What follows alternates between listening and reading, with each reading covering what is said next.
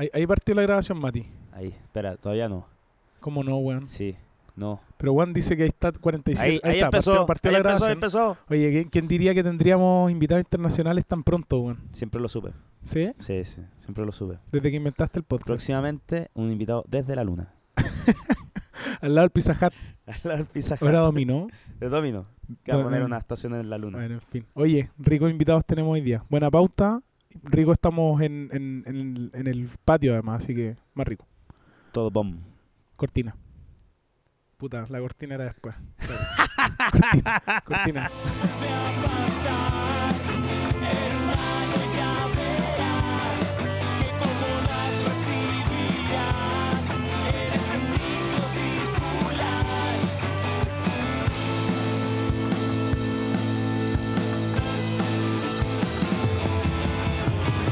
Hola, hola, hola, hola, hola, hola, hola, hola, hola, hola, hola, hola, hola, hola, hola. Ahora sí. Hello, hello, hello, hello, hello, hello, hello. internacional, po. Es internacional. ¿Cómo Buena- están? buenas noches. ¿Cómo están? Oye, Buenas qué noches rico desde allá. Estar a distancia hablando con ustedes, con mis amigos, de tanto tiempo. Muchas gracias por su invitación forzosa.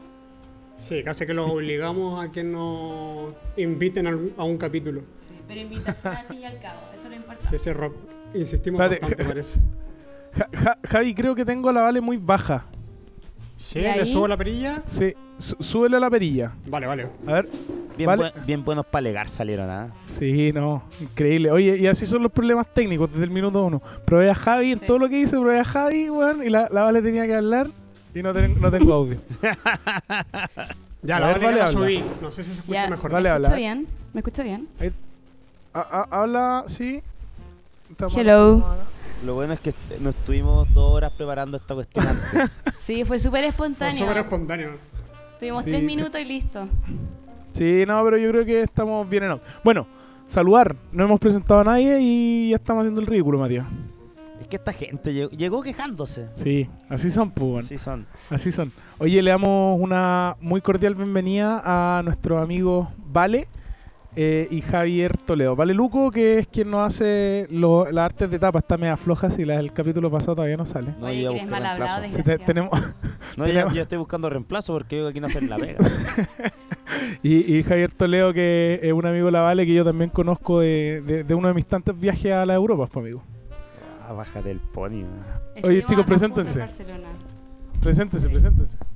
Bueno, hola a todos, los Radio Escucha, porque esto es un podcast que muchas personas lo escuchan, así que saludos. Bueno, mi nombre es Valentina Luco, yo soy nacida y criada en Valdivia, eh, soy arquitecta de la Universidad Austral de Chile, eh, magíster en Patrimonio Cultural de la Universidad Católica y ahora eh, casi titulándome del máster en Gestión Cultural de la Universidad Internacional de Cataluña. Toma, Eh, concha tu madre. Razón, Saca. bueno, mis títulos nobiliarios no son menores, razón por la cual estoy viviendo en Barcelona hace un año y razón por la cual también estoy con ustedes en este espacio del que yo soy fan, porque debo decir que yo soy la única de nuestros amigos que escucha el podcast sagradamente, así que merezco mérito. Eso, un aplauso para la Vale, vamos. Eso, eso. Ejo, ejo, ejo. Oye, Saca- Javi, Sácate un ¿cu- título. ¿cu- ¿cuántos título títulos tenéis vos? Oye, sí, yo escuché mucho estudio, mucho estudio. ¿Y el trabajo cuándo? Eso, Bueno, pero es que esa es otra historia, ahí les voy a contar qué hago. Sí, sí, ya se viene parte de la pauta.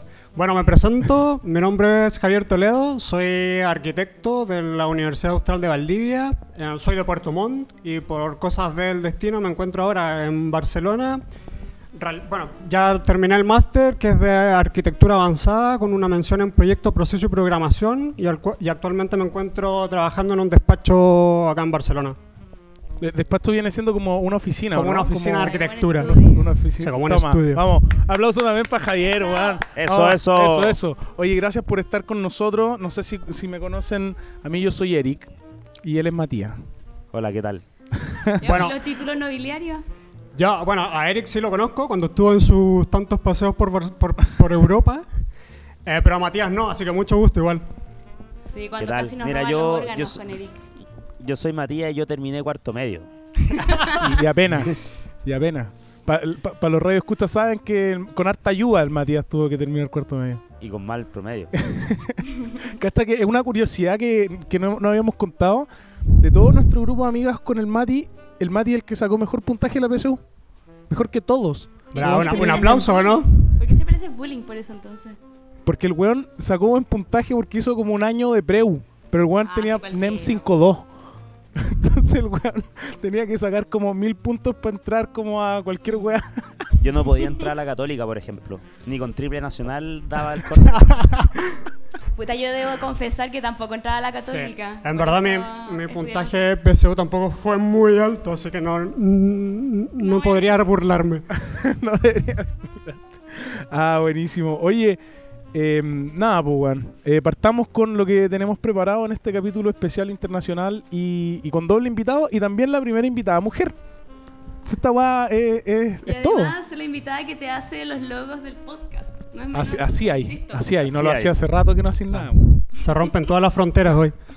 Esto de estar en un mundo Tal- globalizado. Siento que Tal estoy cual. Oye, oye ¿qué, qué opinarían nuestros, no sé, bisabuelos de que podamos estar haciendo esta weá? ¿Y cómo? No, esta cosa no se puede. No, no. Oye, Ma- Matito, tú tenías una sorpresa preparada, ¿o no? Espe- Así es. Y espero que los chicos estén preparados también. Y espero que estén a la altura. No, Sí, pues. ya, po. Pero vamos a empezar con Con esa- la... al, al toque con esas preguntas de mierda. La, la, la, la, la- la- No voy a Estamos, nada. ninguneando la sección. Voy a poner las preguntas más difíciles ahora. Sí, sí, salgamos, sa- saquémonos el peso de encima rápido porque ya estaba Sí, nervioso chao. con el tema. Vamos. Yo aviso que no voy a responder nada porque me pongo nerviosa. No, porque a- Bueno, además entonces llega hasta acá, cortamos la grabación y chao. tenemos, tenemos que entender. Oye, vale, yo sé que tú estudiáis tanto porque creéis que en la vida, onda, todo se resuelve con títulos. Pero acá nosotros vamos más al mérito, a la gente que sabe o no sabe. No nos gustan acá la gente que pone los títulos Los encima y con eso cree que se ganan los espacios, weón. Y más encima que con toda esta cantidad de títulos que tiró, yo espero que responda, pero perfecto. Yo no voy a responder nada. Me disculpo de antes. Oye, Matito, acá hay, hay preguntas focalizadas o es una pregunta abierta para los dos muchachos, ¿Cómo- cómo- muchachos, ¿cómo es? Tengo El primero que pregunta para ambos. Hay- hay- no, no, hay pregunta aquí para la cosa no es nada al lote. ¿Cómo, cómo? ¿Es individual? Sí, aquí una individual, puedo- coeficiente 2. Y no hay comodín ni alternativa. No, hay, no hay como... Eso ¿Puedo falta. decir paso, ponte tú? Claro. Sí, porque no sabéis, po. Claro, que es lo mismo que decir no sé. pues. Así que sí, podéis decir no sé. Dale, Matito. Vamos a empezar contigo, vale. Toma, concha tu madre. En Chile, tú ubicas Chile, ¿cierto? Yo sé que estás por allá. Sí, pero me ¿Te ubico. acuerdas O de sea, cómo es ahora que estoy en Europa no, no me acuerdo bien, pero he estado. He estado en Chile. Bueno, el, tenemos un nuevo gobierno y por tanto salieron las viejas personas y entraron las nuevas. ¿Quién es el subsecretario del Interior? No tengo idea. Ya, deja de Ah, humillarme o con estas preguntas. Yo no me Pero tú, subsecretario del Interior es algo básico. Pero si o no sea- estoy en Chile, no veo noticias de allá. Pero yo me sé todas las weas de Barcelona, pues, weón. No te sabes Mentira. la- ¿Qué te sabes de Sí, Barcelona? pues. La champla, todas esas weas. La champla, que era. La champa. Eso, eso, la champla, la champla. La, Mucho- cham- la champa también. Mucho título universitario, pero veo que poca No, lectura si de yo. diario. Es que me pongo nerviosa, Mati. Me Ok. bloqueo. Bueno, entonces te Ya voy a no sé, preguntar algo no sé, que, los que, ya, que, que- no sé. que es un dato. Esto es un juzgar. dato que siempre ha sido así. No tiene nada que ver con que esté allá, acá. En Chile hay cuatro marsupiales. Solo cuatro. Nómbrame uno de esos cuatro. El bisón, no. No sé. Está, está tengo inventando. El bisón ¿Hay- es un ¿Alguno, algún. ¿Alguno vivirá en Valdía, Matías? Está inventando la vale, no sabe nada. 400 Ya voy a títulos universitarios. Sí, ¿sabes qué? Vamos a empezar a usar trampa. Sí, dale. sí. Todo vale en, en- en el formato internacional ¿Sí? Zoom. Sí, La yaca, pues vale. La yaca del norte. El monito del monte. La comadreja. El monito. Comadreja. La buena ignorante, weón. Ya, co- una, una comadreja no, no es como un Comadrejilla. ratón. Sí, es como, son todos como especies de ratones. Un marsupial no es una ballena. Marsupial son weones que tienen como. Como la weá del- de los canguros, la bolsita esa. Ah. Tienen esa weá. Pero ¿y, co- y las ballenas qué son? Mamífero. Pero s- ah, cetáceos, nada que yo estaba pensando. ¿Y los lobos marinos qué son? Son lobos que lobos cuando marinos, hace muchos años querían nadar y se empezaron a nadar tanto, eran tan buenos que se quedaron ahí. Ah, pero son A la larga per- perdieron el pelaje y desarrollaron estas aletas. ¿Y hay perros marinos? No, no hay. No, No no, hay. no le pegan tanto al No so- No sobrevivieron. Oye, sí, que ignorante de mi parte, el bisón es un mamífero Oye, em, carnívoro. Esta, esta fue la sección de preguntas generales para ti, ¿vale? Esto era como cultura Ya, pero si yo no quiero seguir jugando a esto, podemos ir a la parte importante. A ver, Javier, si tú, tú te puedes enmendar esta vergüenza que estamos pasando. Lo dudo, pero lo voy a intentar. Un hecho histórico que marcó la humanidad, lo más grande que se logró en su momento. ¿Cómo se llama el primer hombre en llegar al espacio? Está googleando, no sabe, Eh, listo, Esto es chao. súper fácil. No, es es Yuri Gagarin, pues esto es básico. ¿Qué? Ese es el que pisó la luna, man. ¿Y cuál- Pero ¿por qué ¿Cómo es la weá? Yuri Gagarin. ¿Y, ese qué hizo? Ruso, el primer hombre en salir de la Tierra al Yuri. espacio, Yuri suena como boxeador. como la cantante Yuri Yuri. Gagarin. Yuri vino para acá hace poco, ¿no? Para acá Chile. ¿O no? Sí. Esa otra persona. No, sí, pues, estuvo acá hace poco. Mira, no sirvo ni para googlear, así Sí, que no me. Ya no, no me basta con el comodín del, del, de internet. Ya, te voy a hacer una pregunta más fácil. Apareció hace poco en. Fue noticia mundial y en la importante revista National Geographic lo hizo un artículo al respecto. ¿Dónde está y qué edad tiene el gran abuelo? El gran abuelo debe estar como en estas partes así como Indonesia, ¿no? Así, ¿o no? No El sabe. gran- Alerce ¿Qué el gran abuelo, Ah, ese está en No el sabe. parque, Sí. el parque cerca de Eh, espérate, hay, hay respuesta, hay respuesta. Contexto No, primero, está sí. googleando. Está No, no, no, yo ya no- sé esta weón, el hay respuesta. mile- milenario, el que está como cerca de Chaiwin, en ese parque... El parque ecológico, no sé qué mierda, ¿o no? Mira, tiene, tiene razón, pero lamentablemente queda todo inválido porque esta pregunta era para Javier. es- No, pero es que esta pregunta es para Javier, si aquí la cosa no es al lote. Hay preguntas para Valentina, preguntas para Javier. Como respondió la otra persona, invalidado. Oye, pero, pero y, la pregunta además era como, ¿qué edad tenía? ¿Y qué edad tiene? 5000. Perfecto. Ajá. No. ¿Cuántos tiene? Valdivia. 5.484 años. Y eso es un árbol, Un árbol. Sí. Está peleando el puesto Un alerce, el ¿no? árbol más antiguo del mundo. un El alerce, sí. milenario. Claro, son. Como el ar como no, no entendí, está peleando para ser el más antiguo del mundo. Sí. Porque hay otros que son- pueden ser un pelo más viejos también. Pero ¿Cuánto tienen los otros? Es que este tampoco es tan exacta la medición No porque Apa. no pudieron, Apa. no, No sabe. porque no Lo pudieron sabe. llegar al, al centro del árbol, que es lo que se hace para medirse, Va- hace un hoyo hasta el centro. Vale. Y no pudieron. Vale, no puedo creer. ¿Tu micrófono dónde pico está? Ahí está. Ahí, ahí yo como que ve- veía la Vale y no se, no se veía el micrófono y decía, ¿qué weá la Vale? Weón, su micrófono dónde te lo tiene así como en el baño. Hasta ahora van cero de cero. O sea, No, una. No, no, la pregunta era cuántos años No. tenían. Bueno, 5000 No, y sí, 5400 está por ahí. Sí. A ver, que a Sí. ver, Yo creo si me que- estáis Medio tirando punto, medio punto. 400 años, para ti Medio- es poco. Medio punto, Matito, medio Pero es punto. proporcional. Ay, nada, menos que Encima, cuatro, encima sí. usaron el teléfono y respondieron a otra persona. No, No, yo no puedo usar el teléfono, ya me rendí. de hecho no pudimos Ya. escribir rápido. Vale, ¿Qué? te tengo otra pregunta para ti. ¿Ya? ¿Cuándo se fundó la Unión Europea? Eh, 2000... Ya me voy a arriesgar, quizás voy a quedar como ignorante. 2001, cuando la peseta Ca- cambió a euro, quizás. No. ¿No? Es que ahí se metió, Ahí se quizás metió España. España. Ah, ya. que entró después, que no lo querían dejar entrar. De. Ah, pero bien, vale. eh. Trató de relacionar bien. hechos históricos. Bien, bien, bien. El primero de noviembre de mundo. del 93. Ah, mira. Yo- Uno pensaría que estando viviendo allá se preocuparían un poco de, de lo que pasa en esos lugares, un poco la historia. No. Que podríamos hablar de Barcelona, quizás. Claro. Podemos hablar de. Tú, ya que tenés tanto título de arquitectura, te voy a hablar un poco. Te hacer una pregunta del edificio más importante de Chile: el Costanera. ¿Ya? ¿En qué fecha exacta se inició su construcción? Eh, fue el año 2008. En la fecha no tengo idea. 3 de marzo del 2006. Oye, 3 de marzo. para, para, para. ¿Cómo va a ser el edificio más importante? Yo, No yo el también me quiero quedar ahí. importante. Sí. Yo creo que es No, el más importante. controversial y el más alto. O sea, el más es- alto, es que claramente. el- Pero no el más importante. y el que más parece pene también. Exacto. el que más parece pene también.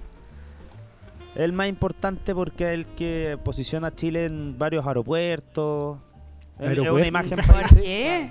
Sí, ah, sí. es una imagen país. Sí. Los aeropuertos están como cuando está Chile, están los, los monos de. Isla. Claro, como que consolidé una imagen de la ciudad, pero... Por lo menos lo, Qué tristeza, ¿o ¿no? lo puso A mí no- de, lo- de algunos hitos mundiales. Claro, porque el más alto es A- Suma- a mí no me gusta, por eso. Pero eso no es importante. Oye, igual, eh, eh, pregunta, pregunta no de trilla, pero para ustedes, ¿cuál es el, el edificio más importante de Chile? Yo diría, ya, pero muy como desde Sí, mi muy disciplina. personal. No, el pues es muy, Bellas es Artes. muy El Bellas Artes yo creo que es uno de museo? los más importantes. Sí. Museo de Bellas Artes. ¿Y tú, Jai? Mira, hay un edificio que me gusta mucho que es la Copelec. Ah, también la Copelec. ¿Qué es la Copelec, weón? Chancho en misa. Chancho en misa. La Copelec o la Cepal, por ejemplo. La Ceval también.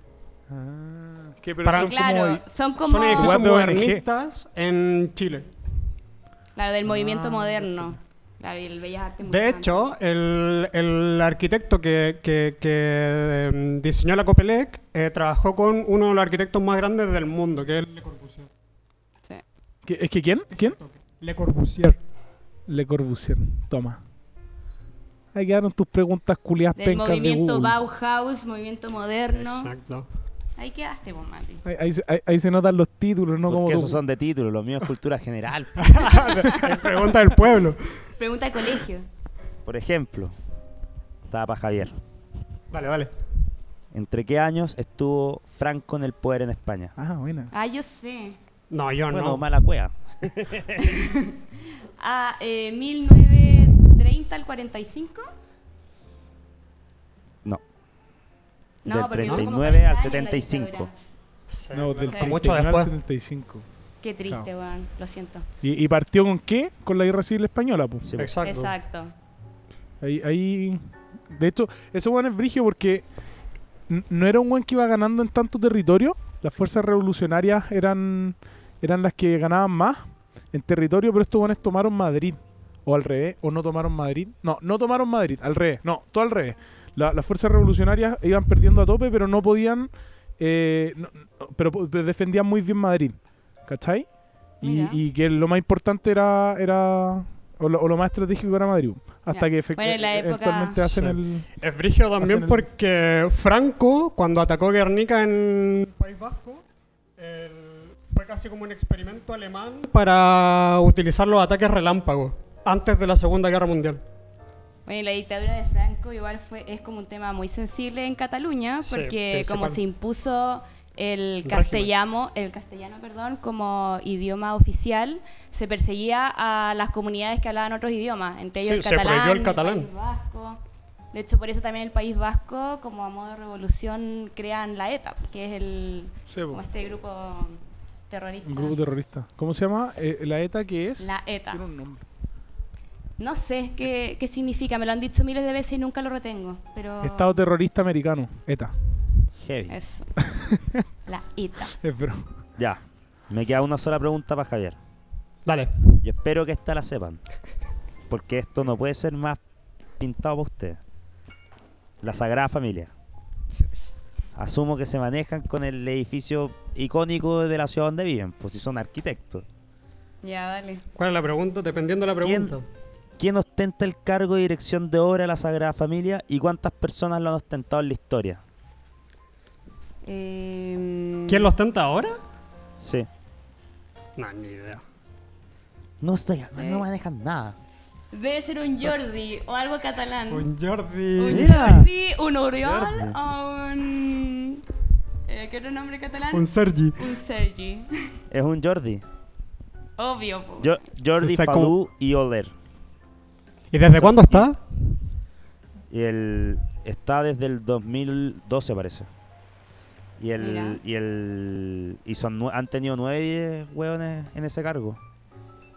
Yo encuentro que ¿Nueve ninguno ha nomás? hecho bien la pega porque la hueá sigue en construcción. po. Porque la van Es que esa. Yo creo que nunca la van a esa- terminar como por retribución turística. Es que esa es la gracia al final. Sí, como que es tan magnífica que no la pueden terminar todavía. Yo creo que es por eso. Lo hacen a propósito. Bien charcha. Bueno, ustedes saben quién es el arquitecto. Gaudí. Y ustedes saben que. Guaidó. que, eh, Eso que- dijo Eric. de Venezuela. Llévame, llévamelo a, los edificios de Guaidó. Y yo como... Claro. Ok. Y en, en Rancagua están moviéndose para construir una. No sé si era una capilla, creo. Una capilla. que diseñó Gaudí. En Rancagua. Sí, Exacto. en Rancagua. Y ni siquiera que diseñó, como que un encontraron bosquejo. unos bosquejos que hizo Gaudí para hacer esta capilla en Rancagua. Y ahora están descifrando Sí. como... ¿Qué es? Claro. Onda, y con las weas colgantes y todas las shit. Sí, como la, Sí, la ¿no? misma Muy arquitectura, muy muy, y Gaudí. muy Sagrada Familia también, como las catenarias y todo. Brigio. Es, boni- es bonita esa wea, la cagó Mati, weón. Ojalá. Yo entré tengo con Eric. ahora. ¿Puedo decir esto en este capítulo? Que para ¿Qué mí cosa? fue muy especial, amigo, ir a la Sagrada Familia contigo. Además que tú me invitaste. Entonces, yo, yo siempre lo cuento. Siempre lo cuento a mi amigo. Lindo. sí, fue muy bonito ir a esa weá. La cagó, yo quedé impresionado. Yo Desde la simetría de la weá, yo consigo un cuadrado culiado para todo. Como que ver una weá que es simétrica, es asimétrica en todo lo que puede ser asimétrico es, fue brigio. Y era muy asimétrico y a la vez muy armónico. Eso es como lo impresionante. Sí. Sí. Y además, Gaudí está enterrado ahí, po. Claro. Pero ustedes fueron Ah, igual, ¿o ¿verdad? no? Sí, pues fui con Eric. Eric me invitó. Le- Eric me dijo, oye, vamos a la Sagrada Familia. Yo, no, no tengo plata, soy estudiante. Ah, ya. Yo pago todo, dijo Eric. Sí. Así fue, así fue. En uno de sus viajes sé. por Europa. ¿Cómo, ¿Cómo avanzar ahora, weón? ¿Con qué? Porque demostraron que algo saben, pero no respondieron nada bien. Claro, No. como que Fue muy Como que político nuestra, nuestra respuesta. saben cosas, Sa- pero no, sabíamos-. Sabíamos cosas alrededor de las Mati, preguntas. No sé esto, pero te puedo contar Sí, esta ¿sabes dieta. qué cosa? Pura weá. No tenemos la respuesta, pero tenemos cosas alrededor. De eso que me decís tú no sé, pero de eso que tiene que ver con esto. Y ahí se Y ahí arma- armaron bien un discurso, se notan Sí. todos los Sí. títulos, pues, weón. Mucha disertación, mucha... Sí. mu- ah, Sí. bien, Mucha bien. presentación de proyectos en el trabajo. Yo creo que eso. Yo, yo, yo, yo te diría que de, todos los de todos los capítulos con invitados, eh, son los que mejor se han manejado. Sí, son los Sí. que mejor han respondido a las Claro. preguntas, aunque no respondieron Aunque- ninguna. aunque verdad. no respondieron respondieron ninguna. ninguna. ¿Sabéis qué? Pero la del árbol estuvo Los cerca. felicito. Felicidades, felicidades. Felicitaciones. Felicidades. Gracias. Bien, bien, bien. Gracias. No, bien, bien, bien, bien, bien. Ahora para la próxima podrían leerse el diario, qué sé yo. Voy a empezar a ver las noticias de Chile. ¿no? No sé cómo leer el subsecretario. Qué vergüenza. Oye, pausa. Tres. Ya ¿Lo, lo ¿Lo apretaste? Ya, Sí. impeque. Oye, pregunta, ¿están con música? ¿No? No. Ah, ya. Entonces si yo les prendo acá. Acá. el- Acá. ¿Me escuchan? Claro. Sí. Vamos a bajar un poquito el volumen. Vamos a tirar por acá. Ya, y ahí están escuchando música, ¿cierto? Sí. Ujú. Ya, bacán. Sí, era pues un tienen que tener el mismo mood, po, weón. Ajá. Oye, em, nada, po, contemos. de- ¿Qué pasó? Contemos un poco el interés de y de dónde nace el capítulo. Eh, Mati, Vale, Javi. ¿Qué pasó? Espera, tenemos un poco de problemas técnicos. Ya. Dale, Eric. No es, ah, ahí está. No, no, le- les decía que contemos eh, de dónde de dónde nace este esta idea de capítulo. Eh, ¿por, qué, ¿Por qué es interesante en el fondo tenerlo ustedes acá? ¿Lo respondemos no. nosotros o querían contarlo ustedes? No, ustedes, ustedes, ustedes. Sí. Bueno, en verdad, eh, como el interés inicial de, de- de habernos autopropuesto ser partícipes del podcast, era un poco para contar experiencia y un poco nuestra, nuestras vivencias estando afuera, porque quizás a algún oyente le pueda servir alguna de las cosas que hemos pasado estando en Barcelona. Claro, y Eso. contar un poco también eh, los aspectos técnicos de visa, tramitaciones y todas esas pajas que uno tiene que hacer cuando se va. Pero también yo creo que es interesante contar esta dimensión como más humana, más emocional de lo que es estar lejos de la casa. Yo Eso, oye, eso, y- eso. Y, y- y hay una curiosidad también. Nosotros íbamos a hacer este, este capítulo muy similar con el Dani, ¿te acordáis, Mati? No, por él iba a ser en, en persona. En persona, claro, en persona. Por, por lo mismo, él se fue a Ale- Alemania y, y nos atacó el COVID, po. fue esa vez. Y, y- y- así que siempre tuvimos estas ganas de hacer este capítulo como de gente que dio el paso a irse a otro lado y, vivir esa aventura, digamos. Así que... Eso, no sé, Mati, ¿tú estás, estás grabando con nosotros, weón? ¿O qué- qué te ve? Está viendo video. Esta no, te la- mirando al horizonte. Está viendo a Bello. No le interesa esto finalmente. No hay interés. Lo que pasa es que habían unos ruidos y me desconcentraba. Sí, como Mati con su, en su infinito déficit atencional, Claro. weón. Lo que pasa es es un que desafío grabar con este weón. Dale un Ritalin. lo defraudamos con las preguntas, así que perdió interés. No, No, no, cero defraudado. No, de hecho, son las personas que mejoran, mejor performance hasta ahora. Oye, pues, ¿y hace, Bacán. y cuándo, ¿hace cuánto se fueron ustedes? Yo estoy acá desde octubre de 2021. Desde ahí empecé el máster. ¿Y tú, Javier? Yo estoy acá desde septiembre del 2019. Yo, yo, yo Cacha. me vine en el viejo Chile. Chile, o sea, el Chile, Javier no conoce el. Claro, yo y, de ahí- el y no, y no he- despierto. y no he vuelto a Chile durante este tiempo. Planeo ir como ahora en estas fiestas, pero yo me fui el, el 19 de septiembre del 2019 y el 18 de octubre empezó todo el estallido social. Brigio, weón. Eso es real no conocer como... Exacto. No No, conoce- conozco un nuevo Chile. No, no conoce Nuevo Chile. No conoce el Brígido, Valdivia weón. destruido. Qué heavy. ¿No sabéis que los pacos tiraron una bomba en Plaza Italia y ahora hay un hoyo ahí? No, no, yo no vi nada de eso. Ya no hay McDonald's en Valdivia, te cuento. Además, los chicos son valdianos, pues, Lo weón. noté. No, no, yo soy de Sí, Puerto sí, Montt. Este es de Puerto Montt, Ah, pero bueno, sí, ya. sí. Puerto Pero, Montt pero no viviste en importa, Valdivia de cuánto Valdivia. rato. Sí, sí, estuve Sí, seis mejor, di, años allá. me- me- mejor di que eres de Valdivia, weón. Pega más. No. Mira, yo conozco acá gente que conoce más Puerto Montt que Valdivia. Y, pero no conocen Puerto Montt, no tienen ni idea de dónde, de dónde se ubican ni nada, solo conocen la canción. Puerto Montt. Ah, Exacto, exacto. Pero le preguntas dónde queda, no saben ni de qué país es. Oye, que, antes de entrar como a, al- al- a la pregunta, a, a la idea más cronológica que teníamos de, de abordar todo este, toda esta comilla entrevista, pregunta genérica, ¿cómo, ¿cómo se ve al chileno en, no sé si preguntar en España o en Barcelona o en Europa, no sé, respondan cualquiera, pero ¿cómo se nos ve como... Mira, en España, o sea, por lo que yo he escuchado de mis amigas españolas, yo siento, y quizás esto sea como políticamente incorrecto decirlo, pero siento que eh, se nos ve como mejor posicionados que otros países de Latinoamérica. Y uno de repente empieza a decir como, no, pero en Chile ahora está la cagada, Sí, es verdad. ¿cachai? Hay como más prejuicios, creo yo, con otros países Sí, es de verdad. Sudamérica. Y sobre todo porque, eh, espero no decir algo incorrecto de nuevo, pero en España yo creo que se ve como, como que juzgan más eh, el color de piel, por También. ejemplo. Y yo, de hecho, yo he escuchado muchos comentarios como, eh, todos los chilenos que conozco son blancos. Como muy random el comentario, son, ¿no? son todos los que se han- to- todos los cuicos que se van a estudiar para allá. pues. No te avergüenza haber ido a España a cambiar la imagen país, weón. Sí, weón. Y yo llevando a Eric como, no, si no roba, tranqui. Ay, ay, ay, No, sí, es mi amigo, es mi amigo, no estoy en peligro, tranquilo. O- oye, Javier, tú, tú que te fuiste antes, ¿cómo, ¿cómo nace la idea del viaje? Eh, ¿A qué te enfrentaste? ¿Con quién te fuiste? ¿Con quién hablaste? Mira. Cuéntanos un poco eso. Bueno, en verdad, como que la primera idea mía era hacer un máster apenas me titulé. Y, y- y- no estaba muy... No tenía como idealizado irme afuera, sino que quería hacer un máster. Después empecé a ver como, bueno, con mi polola, que también se vino conmigo, empezamos a... eh, para ella su ideal era irse afuera.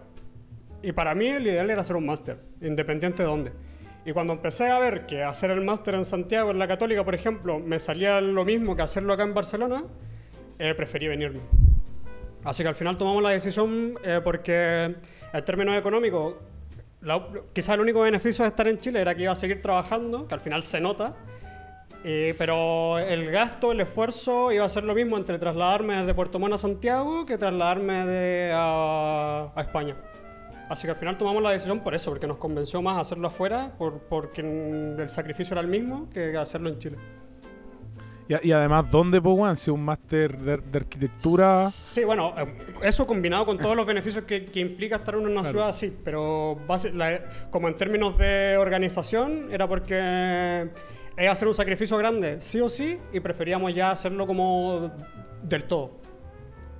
¿Y cómo funca la- el tema? ¿Allá trabajáis y estudiáis o solo estudiáis? No, mira, eh, bueno, ahí empiezan estos temas de visados y mierda, pero por ejemplo, en- con una visa de estudiante solo puedes hacer prácticas. El tema es que como yo estuve estudiando cuando había COVID, yo pasé la pandemia acá, Eh, entonces no, no, no, no, busqué mucho hacer las prácticas porque en verdad lo encontraba muy escaso, porque la situación no estaba como del todo bien como para, para que, o sea, mi mente pensaba que no me podía resultar. Pero después, cuando terminé el máster, y ahí creo que hay, hay, unos beneficios de Chile, que existe como cierto convenio, o sea, que haces un máster oficial para quedarte un año más eh, para buscar trabajo. Entonces tomé ese y encontré, por suerte, rápido, así que me puse a trabajar de inmediato. Ah, buenísimo. Oye, vale, tiene una mismísima chimenea. Sí, no, sí. Ya no, quiero que, no, quiero que, esto quede grabado en el podcast, pero sí, yo soy adicta al cigarro. Tengo un problema y lo, lo No quiero que quede en el podcast, proceda a decirlo. Sí, me dijo fumemos. Pero ya que lo mencionaste, ya. Me dijo fumémoslo a media y se lo fumó sola. La cagó. Ay, qué buena. Oye, vale, ¿y tú? Tú, igual es como eh, divertido que lo pregunte yo porque yo lo sé, pero cuéntanos de, dónde viene tu, interés de, irte. Mira, mi interés de venir eh, fue como una construcción mucho más paulatina y a lo largo de los años que el Javier.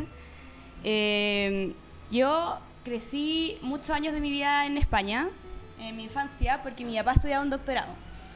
Y eh, bueno, mi papá es académico de la universidad y mis tíos también, entonces como que siempre existió esta idea de que lo que uno tenía que hacer en algún momento de su vida era ir a estudiar afuera. El tema es que eh, nunca encontré como un espacio como concreto para decir ya me voy a ir.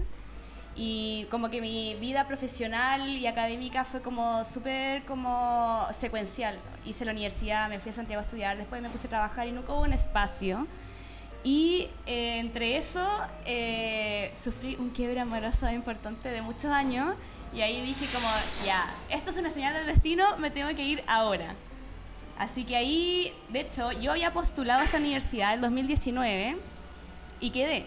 Había postulado a esta universidad porque estaba sin trabajo, como estuve como dos, dos meses sin trabajo y quedé en la universidad, pero como ya había encontrado trabajo y ya estaba como bien y todo, dije ya... Eh, en otro momento lo haré. Ya luego sucede este suceso de mi vida y postulé de nuevo. Así que aquí estoy. Ah, y después, esto fue el 2019, eh, no, el 2020, y después llegó la pandemia y dije, como que busqué estas cosas y como ya lo voy a posponer de nuevo.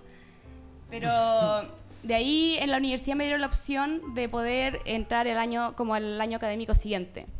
Así que por eso eh, ingresé el 2021 y aparte tuve como estos dos años para trabajar, hacer más currículum, eh, ahorrar más dinero, eso. Eso en el fondo como que fue una decisión como muy desde la intuición y muy como desde que yo sabía que tenía que hacerlo en algún momento. Claro. El brige esa como de mm, cómo afectan como estos estímulos familiares como en, en weas que uno de repente no cree que, está tan inmerso, digamos. Totalmente. Eh, como, no sé, por los economistas, los que tienen papá economistas siempre hablan como ese lenguaje eh, desde chicos, independiente que estudien o no la weá, es, muy loco. Así es. Oye, yo encuentro heavy que se hayan lanzado, nomás sabéis que me voy toda la mierda, chao. No, si así me fue. Voy a la chucha. Es que yo creo que esas decisiones importantes eh, uno las toma como entre medio impulsivo, o sea, no tan impulsivo, porque al final igual ahorraste mucho tiempo y trabajaste mucho tiempo, pero como sin pensarlo tanto y como sin tener como esta noción de que en verdad es mucho más complejo de lo que uno cree en el minuto. Porque cuando uno llega acá y está ahí como desprovisto de tu red de apoyo, de tus amigos, de tu familia, te das cuenta que no era tan fácil, pero filo, ya está acá, como que ya filo, resolví sobre la marcha, pero cuando uno está en Chile planeando esto, como que uno piensa que no es tan difícil. Sí, en verdad, desde Chile como que cuando se planifica se idealiza un poco el viaje. Y luego llegando acá, no, porque como que para mí era como vivir afuera, estar en Barcelona, lo voy a pasar genial, eh, todo bien, y después me vuelvo a Chile tranquilamente. Y cuando llegas acá te das cuenta que hay como muchas trabas entre medio y, y al final terminas como armándote una coraza para poder solucionar cosas. Claro, y pasa, como, pasa con que uno pasa con todos los proyectos que uno hace como en la vida en general, como, no sé, para mí venir a estudiar afuera un proyecto, así como Eric, que no sé si compró una casa, también es un proyecto, y uno desde fuera suele ver como la punta del iceberg, ¿cachai? Como no, está buena, lo está pasando bacán, está viajando, bla, bla, bla. Pero en el fondo esto es una decisión que hace que tú también tengas que sacrificar ciertas cosas, dejar gente, eh, vivir con menos quizás porque uno ahorra y todo, pero también tienes que sacrificar un estilo de vida. Yo antes tenía un sueldo, vivía como relativamente bien. Hay varias cosas que uno tiene que sacrificar, eh, no sé, el tema del COVID, hay muchas cosas como complejas que uno pasa acá y, y que el, el resto como en Chile no, no lo ve. Y eso, por eso también con el Javi nos apoyamos N, con la Dana también, Claro. que es su pareja, porque por mucho que uno le cuente a las personas de allá lo que uno vive acá, tampoco lo entiendes porque no lo estás viviendo. Entonces yo creo que por eso Sí. también nos hemos apañado mucho. Por eso adoptamos a la Vale. Por eso me adoptaron como hija. ¿Y No, pero yo quiero ¿Ustedes se cachaban? también. Sí, Sí, sí, eso- fuimos eso quería compañeros. acotar. Yo con el Javi somos amigos hace 10, 11 años, más o menos. A 2000, oh, 11 años. Sí, porque fuimos compañeros de la universidad. Fuimos- exacto, nos Y conocimos en la Watch. Muy yuntas. Y por cosas de la vida, nunca, como que perdimos el contacto y como que siento que el destino nos volvió a unir acá. Sí, claro. Pasa que, bueno, en la universidad éramos muy partner. Después, bueno, cuando empieza el proceso de título y que cada uno como que la hace por, su, por la suya. Y después yo me volví a Puerto Montt dos años, la Vale estuvo en Santiago. Y ahí como que nos distanciamos un poco y de repente la Vale cae acá cuando nosotros ya estábamos acá y fue como súper bien en verdad. Sí, y fue bacán porque eh, yo me acordaba del Javier y la Dana como en su etapa como más universitaria, bueno, ustedes también, y verlos acá como en otro, como al otro lado del mundo, ya, en, en el otro lado del mundo, como con otras historias, como más resueltos, como en una etapa más adulta, como que, no sé, siento que es como lindo haber vivido este proceso de la vida con ellos y estoy muy agradecida. Voy me voy a poner a llorar. Ah. Oye, yo, yo- tengo una duda cuando, cuando Javier estaba contando como el relato y, y dijo uno tiene muchas trabas. ¿No- ¿Nos pueden contar como cuáles son las trabas cuando llegáis? No sé, quizás no hay tanta barrera idiomática, no sé, pero yo me acuerdo que había una historia con el carné que era todo un hueveo, no sé, co- Sí. ¿El carnet de vacunación? ¿O el carnet? No, No, como con, No. como con el carnet, como el, la cédula de identidad, dices tú. eso, Sí, eso. sí, es que en verdad, bueno, más que trabas son como trámites. Que hay demasiado trámite que resolver de por medio. El primero es para venir, que hay que solicitar una visa, que no entiendo por qué en Santiago, en las fechas, que por ejemplo es eh, agosto, que es cuando hay mayor solicitud, hay gente que duerme afuera del consulado para, para llegar primero a sacar la, a hacer el trámite. Y eso, no, no entiendo por qué existe tan... O sea, ¿por qué para empezar necesitas quedarte a dormir el día anterior para poder hacer eso? Claro. Eh, por ejemplo, yo que Claro. estaba en Puerto Montt, lo podía tramitar desde Puerto Montt, pero el trámite era muy largo. Son dos meses que demoran como que entre que te reciben los papeles y lo envían a Santiago. Entonces, de hecho, el mismo cónsul, el mismo cónsul me dijo, lo más fácil es que vayas a Santiago un día, entregues tus papeles y después los vayas a buscar. Y cuando fui y supe que había gente que dormía el día antes, ya, ten- ya encontraba que era un... Era demasiado engorroso hacer todo esto. Lo que callamos Un- los uno pensaría que, que es- esto se podría hacer con un mail. Claro, exacto. Cargando los papeles en PDF y esperando tu respuesta, ¿no? Pero no, es bastante arcaico el sistema. No, y dentro de la O sea- visa también tenéis que hacer como muchos trámites. Ya, yo creo que dentro de la visa, como la categoría visa de estudiantes, como la más sencilla, como aparte de las visas como de trabajo y todo, pero dentro de la visa de estudios también tenéis que hacer muchas pajas, como ir a buscar las cartolas al banco, que no solamente son las cartolas, tienen que tener que una firma de agua, una firma de no sé quién. eh, pedir la cita a las 12 de la noche y no demorarte más de tres minutos porque después ya no hay citas. Eh, esperar eh, el tiempo eh, para que te entreguen la visa, pero tú ya tienes tu pasaje comprado porque las clases empiezan en una cierta fecha. Entonces uno está así como, como medio de la incertidumbre hasta que uno ya está acá nomás. Sí, lo rico es cuando ya está resuelto todo.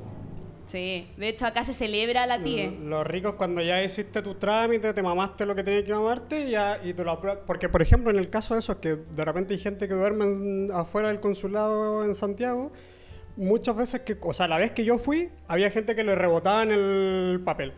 Y por ende tenían que volver a ir y quizás volver a dormir afuera para que le, por un papel que estaba mal hecho. Y yo, Pero, tú, tú tuviste que dormir afuera. no, no, yo llegué, pero llegué, por ejemplo, a las 6 de la mañana. Y ya era de los últimos que estaban en la fila. Cáchate, pues, weón. Qué No, locura. Qué ir a compulsar los títulos de la universidad. Pero eso es por la fecha, porque después conozco gente que se ha venido, por ejemplo, en mayo y no hay nadie. Es porque acá como el año académico empieza en septiembre, por ende los papeleos los empiezas a presentar en julio y ahí está como el pic.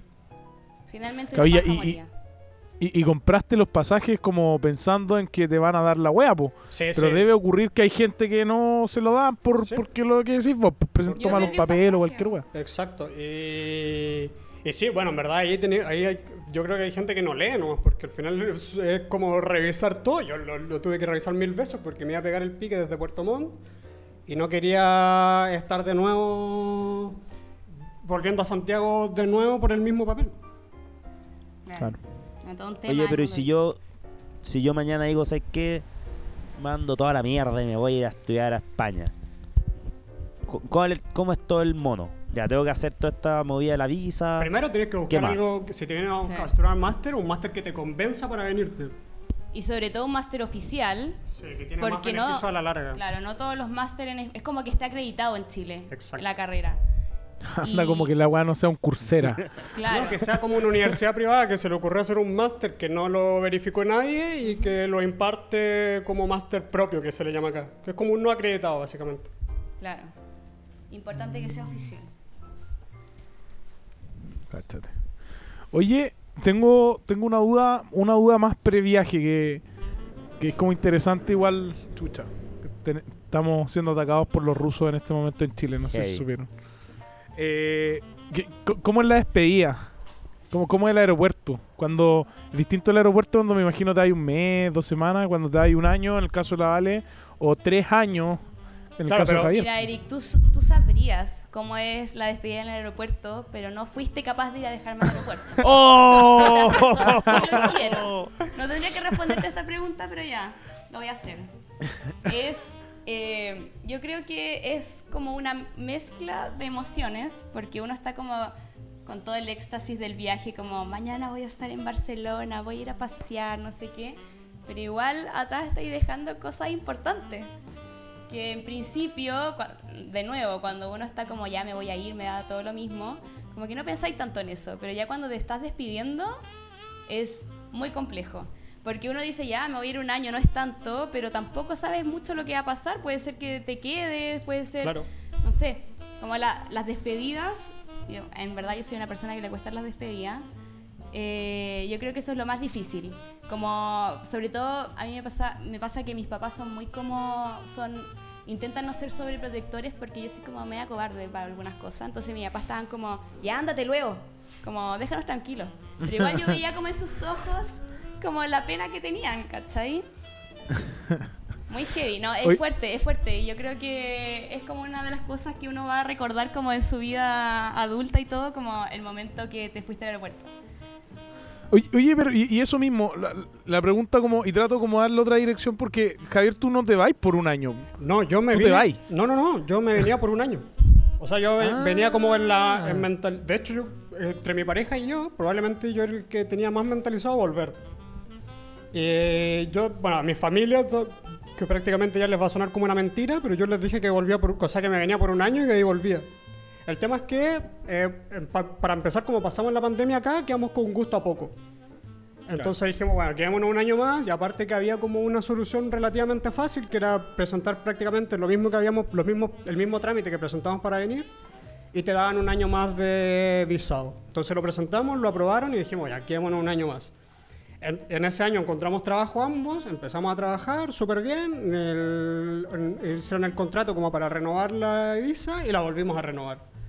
Pero el plan inicial siempre fue venir un año y volverse. De hecho, el hermano de mi polola fue que le dijo como, "Tú- juráis que te vaya a ir un año y que el otro año vaya a estar acaso. Eso no va a pasar, ustedes van a quedar allá por mucho más tiempo de lo que tienen planeado.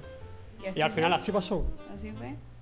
Brigio, weón. Y tres Oye, años ya, pues, weón. sí, Casi tres años ya. Casi tres años. Tres En septiembre serían tres años. y, con- y- y con poco plan de volver también, pues. Puta, por ahora sí, como que se va aplazando cada vez como un año más. Claro, año. claro, que es el, el, el, el periodo de la visa, ¿o no? Sí, bueno, de hecho ahora la tengo hasta mayo del próximo año, por ejemplo. Pero la Daniela va, puede, creo, solicitar como doble nacionalidad ya a partir de septiembre. Y entonces... Ah, porque vos, ¿Vos te viniste en algún momento o algo así, por eso partiste No, desde no, cero? ¿Fue? Porque, puta, tuve un atado como con el tema. Me, aceptaron una visa que no me correspondía, entonces me otorgaron Ah. otra por un año más, eh, pero ahí como que partes desde cero. Y eh, bueno, ella lo hizo, resolvió bien el tema, entonces en septiembre puede postular a la doble nacionalidad, que yo creo que lo va a hacer, y ahí son como entre seis meses o un año que se demora el trámite. Y, y ese año, yo, o sea, si se demora un año, perfecto, lo esperamos, y, y ahí recién quizás planteo volverme. Pero sí, yo en verdad me veo en Chile más que acá como a futuro, Claro, como en el. sí, sí, a largo plazo. Heavy. Oye, y, eh, entonces tú tenéis pega y a pesar de tener pega tenéis que seguir sacando visa. Es que la. Bueno, ahora va a ser un poco más estable porque la, la próxima es solo una renovación de la que ya tengo. En cambio, es cuando, el problema es cuando tienes que cambiar de un tipo de visa a otro. Como de estudiante a trabajo. Y eso ya es como que hay un, hay un poco más engorroso. Pero después ya es renovación, ¿no? Debería debería abrirte una consultora como de Sí, sí, visas. eh, eh, estoy casi como un abogado de extranjería en esto. Sí, la en cago. estos temas. ¿Sabes cómo están las pillerías? Las pillerías. La, la, la secretaria buena onda. Claro.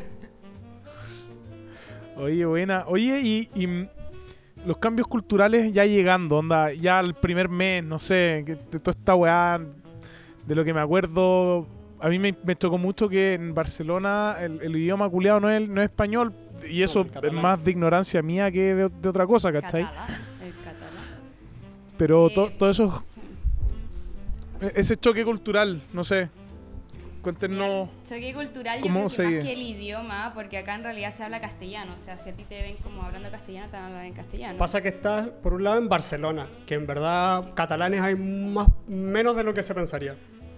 Los porque- catalanes viven como a las afueras, como en. Badalona, en Sitges, en Sí, en pueblos como Vic, por ejemplo, que, que, que hablar castellano ya es casi como una ofensa para ellos al final. Y no ellos te responden en catalán nomás.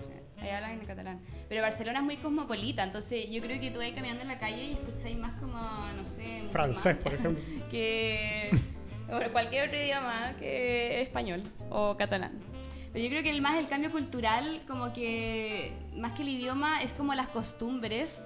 Cuando uno empieza como a armar como los lazos, los vínculos con los amigos y qué sé yo, eh, como lo que uno está acostumbrado. Por ejemplo, no sé, yo a mis amigas acá les digo, ya juntémonos en la tarde y te, y te dicen como, ya sí llega a las 10 de la noche. Como, bueno, te dije la tarde, ¿cachai? Como ellos están acostumbrados a hacer como su vida en otro esquema. O por ejemplo, a mí lo que, me, lo que me llamaba mucho la atención es que uno de repente va a comprarse su café a las 10 de la mañana y la gente está tomando cerveza a las 10 de la mañana.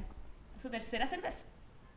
Es como, como que esas cosas, como las costumbres, las comidas y todo, eso es como lo que a uno como que le, le atrae o le llama la atención y después lo contáis como anécdota.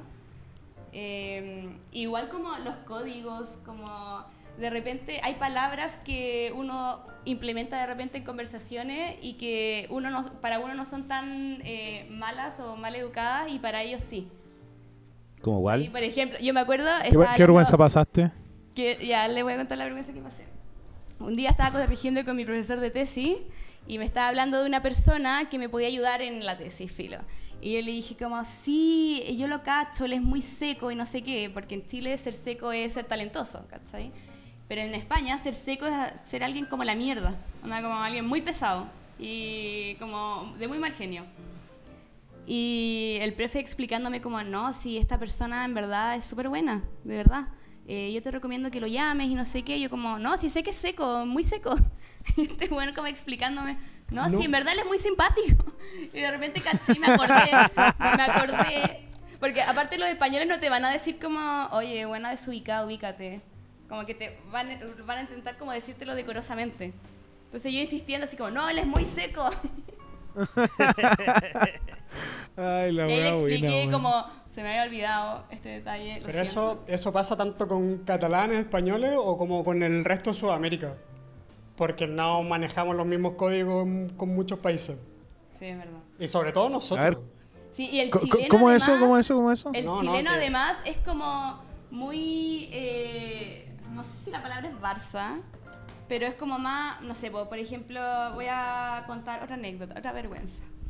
eh, llegó una profe a preguntarnos a mí, a otra chilena y a una española que nos había parecido la charla que nos habían dado. Y yo con la chilena le dijimos como, mira, la verdad es que siento que fue poco práctica, como muy como franca, ¿cachai? Como eh, no nos sirvió tanto y no sé qué. Y mis amigas españolas mirándonos con una cara desfiguradísima. Y después nos dicen como, oye, eso no, como que no se dice acá, como que tenéis que decir que estuvo bien. Pero yo pensaba que me lo preguntaban como a modo de crítica. Como que ellos son mucho más decorosos para decir las cosas. Y una que Vale. Era, era una abuelita que volvió a los 85 años de, de hacer clase y Era su última "Vieja charla". culiao, entera penca tu charla. Tal cual. Era su charla de despedida. Y se jubilaba. ¿Te cachai? La le dice esa y después llega el rector de la universidad así como, y hay un aplauso para weón, Andrea que fue su última su última cátedra de la vida. O por ejemplo, en las charlas que yo encuentro malas y que duran mucho rato, como que filo, me voy porque, no sé, no me están retribuyendo nada, pero como que en principio no lo encontraba tan terrible. Hasta que mis amigas españolas me dijeron como, oye, uno como que se queda hasta el final, ¿cachai? Como, ubícate. ¿Cachai? Cosas Oh. así, como código, como código de educación que para mí quizás no son tan normales. Quizás soy una mala educada. ¿no? No, yo- eso, eso es ser mal educado acá y en Y- todos lados, y en por la quebrada del ají. Sí, bo. Nah, Eso pero ser desubicado aquí en la quebrada que la estaba Gibali. lleno, que nadie iba a cachar que me había ido. Bueno, esa señora salió en las noticias acá, se suicidó esa misma noche. Claro. ¿Por qué tú te fuiste? En cualquier momento la Vale se para acá de la grabación y se va. Ya me aburrí de esta wea, chao. Esto no me está Esta charla no es productiva. Ay, ay, qué buena, weón. Oye, amigos, ¿cómo, ¿cómo se hace amigos en otro lado? Bueno, Igual el que máster ayuda acá- mucho, en verdad. ¿Cómo, cómo? El máster ayuda mucho. Pasa, bueno, igual el- mi máster, a diferencia del del Lavale, el mío éramos todos arquitectos. Entonces, como que ya partes como con una afinidad más clara. El- igual, bueno, después de este tiempo hay mucha gente que ya se volvió, pero como que la amistad, la amistad continúa. Y principalmente, bueno, no sé, pero por ejemplo los catalanes son demasiado cerrados. Sí, Son como que cada... Bueno, pero es lógico también, porque uno estando en Chile, si, bueno, no sé, quizás uno es más abierto, porque si llega un extranjero a Chile, probablemente lo incluyas dentro de tu grupo de amigos. Pero acá no, como que ellos tienen su vida, tienen sus cosas, y, y- y en ese ámbito se mantienen un poco aparte. Pero de los, de los que te haces amigos, se nota que como que es gente que eh, te puede apañar a mil. Porque no sé, para que te inviten a su casa ya es un pro. Como un gran avance. Brigio. Claro. Mira, yo creo que el tema. Igual, igual es algo como básico, ¿no? Puta, pero Comunicar acá es como- muy cerrada la gente. Aquí es muy cerrada la gente. Yo, por ejemplo, también tengo amigas españolas en mi grupo de amigas, pero son españolas que no son de Cataluña y que estaban como en las mismas condiciones como de soledad, digamos, que yo. Entonces, como que tampoco te queda mucho otra. Yo creo que estar solo es como una gran ayuda para poder hacer amigos, porque en el fondo estoy como, entre comillas, instinto de supervivencia. Y si no haces amigos, como que te quedáis solo todo el año, ¿cachai? Yo creo que igual un poco, quizá, eh, esto de venirse en pareja o yo venirme sola, eh, tiene sus cosas buenas y malas. Y en mi caso yo creo que eso es una de las cosas positivas, que estando sola, uno no, no- como que no te queda otra en el fondo. Ejo, ejo. ¿Y no le ha pasado que de repente, no sé, pues te viene una gastritis o alguna weá, una enfermedad que estáis para cagar y estáis solo, po? Como el COVID. Pero el COVID es más piola porque es como que está todo el mundo Bueno, cerrado, pero que te venga una weá que tú estés como para la cagá. Cabo, de esas weas que en verdad querís como que alguien te haga cariño en el pelo y te traiga sopa. No, bueno, enfermarse de lo que sea estando lejos Sí. es terrible. Yo, antes de venirme de nuevo, cuando uno piensa que no es tan terrible venirse, eh, estando acá y haber estado con COVID acá sola, eh, uno se da cuenta que realmente no eres tan independiente como creí. A mí me pasa que en general yo me percibo como una persona súper que gestiona como bien la independencia, que como que disfruta estando sola, pero igual me gusta obviamente estar con mi amigo y todo, pero no, no me problema viajar sola, por ejemplo. Pero ya estar viviendo acá y tener como que eh, combatir como las complejidades que van surgiendo, uno se da cuenta que en verdad uno necesita de las otras personas. Sí, po, de todas maneras. Familia, amigo. Lo que decías tú, red de apoyo. Esa es como la... Y, sí, Sí, claro. y sobre todo como cuando estáis enfermo, también estáis preocupados de los que están allá. Bueno, ustedes, mis amigos, ninguno se preocupó, pues, weón, ninguno me mandaba ni memes, pero mi mamá estaba muy asustada, porque no te ve físicamente como estáis. Entonces, Claro. como, no sé, pues estáis pasando COVID, como no es menor, lejos. Mi mamá me decía, ya voy a viajar al toque. Y yo como, mamá, tranqui. Puta, sabes que yo nunca Claro. me he enfermado acá. Nah. Es verdad. O sea, bueno, tuve, tuve COVID, pero sabes que desde que llegué, yo creo que el, el problema conmigo era Puerto Montt. Eso me enfermaba. Porque acá. Es que a nada. todos le enferma Es Puerto Montt. esa ciudad Esa horrible, ciudad, po, ¿Qué? weón. ¿A quién le hace bien Puerto Montt para empezar? Esa es la- Oye, menos mal que no eres de Osorno, weón. No, porque No, ahí, no te- estaría ahí, invitado. ahí estaríamos muriendo de aburrimiento. Ni siquiera estaría invitado a este podcast si fuera de Osorno. Oye, No, pero- oye, pero eso, ¿qué estabas diciendo? No, no, no, que acá nunca me había enfermado y lo único que tuve fue COVID, que fue el, trein- el 30 de diciembre del año pasado. O sea, pasó año nuevo cerrado. Filete. Qué Y, pero ¿sabéis qué? El COVID, puta, ¿sabéis que con el COVID, y eso, pese a que los primeros días me sentía un poco mal y todo, eh, lo pasé la raja. Estar Claro, después de que solo, tranquilo. Ah, claro, y arruinó un viaje. Pero la Vale ya había arruinado uno antes, así Yo- que quedamos yo arruiné equilibrados. el primer viaje y yo lo arruiné mal. Guau, La de la porque- Vale fue una cagada. Sí, lo siento. Sí. Yo lo arruiné mal. Lo Nosotros siento, dice. Yo es, siempre que, arruino todo. es que fue heavy porque teníamos planeado un fin de semana ir a Bilbao en auto. Entonces la Vale, como recién había llegado, tenía su licencia activa y iba a manejar ella. Pero, bueno, y, y- y arrendamos como un departamento filete, pero no en Bilbao, fuera, porque íbamos a ir en auto, entonces nos quedaba más cerca y, y, eh, puta, era un pueblito un poco más bonito y está súper bien conectado con Bilbao.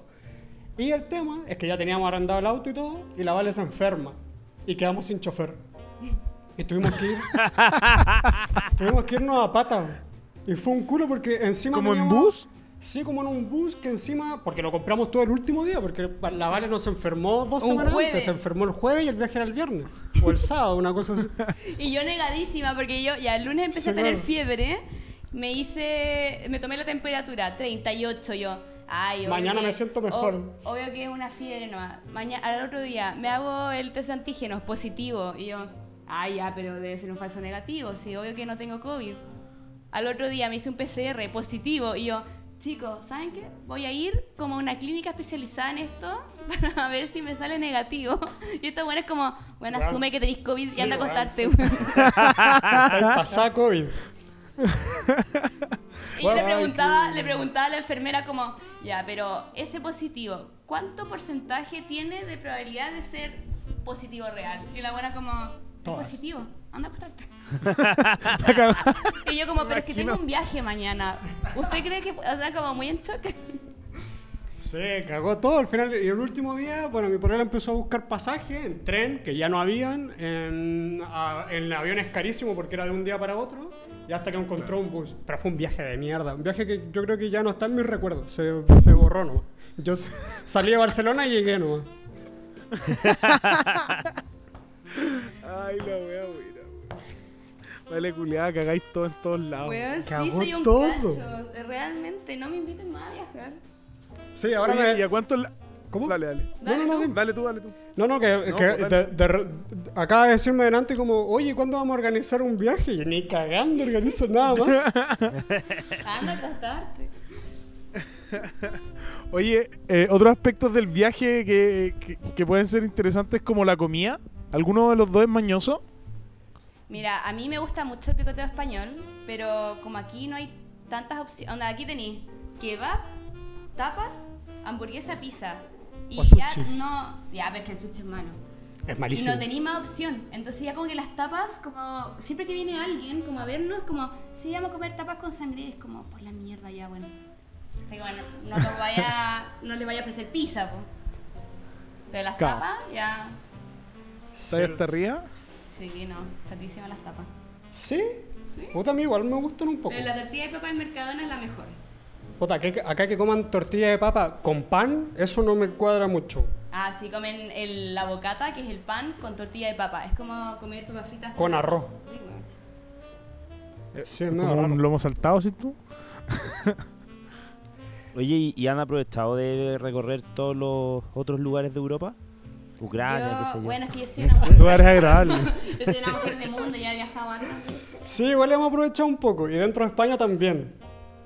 Viajamos a. Nosotros hicimos un viaje con Javier y con otros amigos eh, chilenos a estos pueblitos cerca de, De Ca- Cataluña. de Cataluña, dentro de Todo Cataluña. Sí, Rupit, sí. de Salud, Castellfollit de la Roca, Olot.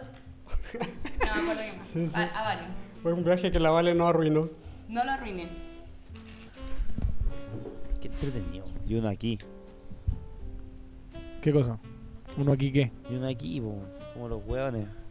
Sí, pues bueno. Ahí yendo a trabajar todos los, todos los lunes a viernes. ¿Para qué? Para chupar los fines de tener Sí. caña el domingo. Eso es vida. Eso es vida. ¿Sabes qué? Me gusta. Oye, muchachos. Y, y lo- los dos están haciendo el mar- ma- distintos máster, pero me imagino que también deben ser como como una ciudad importante para la arquitectura to- Barcelona, po, o es cualquier chacra y podrían hacerlo, no, No. sé, en, en Madrid. Mira, yo busqué máster en Madrid, pero no tenían el enfoque que yo quería, que era como un máster más profesional, como más práctico, porque ya había hecho otro máster que era muy académico y quería como uno más, más profesional. Y el que estaba acá en Barcelona era como el que se ajustaba más como a esas expectativas, por eso al final me vine a Barcelona. Pero sí, en verdad como que la ciudad se aporta como... O sea, solo caminar por la ciudad como que a nosotros como arquitectos sí, sí nutre. Sí, Porque se nota como a... eh, o sea, si tú le prestas atención a un edificio, probablemente encuentres como datos históricos que, que, es capaz, que eres capaz de reconocer. Y a la larga, si lo vas haciendo como constantemente, eso al final ap- aporta muchísimo igual. Claro, y no solamente el tema de los edificios, sino como La eh, cómo se planifican las Claro. ciudades, eh, cómo se eh, generan como proyectos de conectividad. Acá en Barcelona, por ejemplo, yo jamás he necesitado un auto, por ejemplo. Aquí eh, marcáis una ruta en Google Maps y no vaya a caminar más de 5 minutos, como el entendimiento de la ciudad y de cómo funciona, o por ejemplo las personas de tercera edad que ocupan mucho el espacio público, que hay como mucha preferencia con el peatón, que la ciudad está muy bien pensada como para las personas. Yo creo que eso es como lo que te nutre al final, como yo me imagino que cuando uno llega allá a Chile y aplicáis estas cosas en trabajo te debe servir de alguna manera como como las Sí, claro. iniciativas Las que hay acá como en términos urbanos eh, son súper positivas y se alejan mucho a lo que existe hoy en Chile. Que no hay nada. No, si Chile, No, Chile tampoco cosas que así. funcionan bien. Sí, sí. Pasa que igual son en Barcelona es como un, un- un punto aparte, porque es una ciudad súper grande que en verdad como que ah, se ha esforzado como dar la imagen de que es una, buena, una ciudad que, que tiene buena calidad de vida. Pero es porque lo- en verdad lo han co- construido así, en verdad. Como que tratan, trat- bueno, en su tiempo, con las intervenciones que se hicieron, buscaban dar esa imagen. Claro. Pero por ejemplo hay ciudades igual en España que son más chicas, que probablemente tengan las mismas deficiencias que cualquier ciudad en Chile. Sí, de hecho yo fui a- hace poco a Murcia y ya la imagen de la ciudad era muy como histórica, muy antigua, pero al final el auto pasaba donde quería, se estacionaba donde quería, como que no hay tantas diferencias como con Chile. Yo creo que en Chile igual hay cosas que, que rescatar. Sí, Barcelona igual a Puerto Montt. Puerto Montt finalmente es como una especie de Valparaíso, pero más al sur nomás. Entero feo. Ay, ay.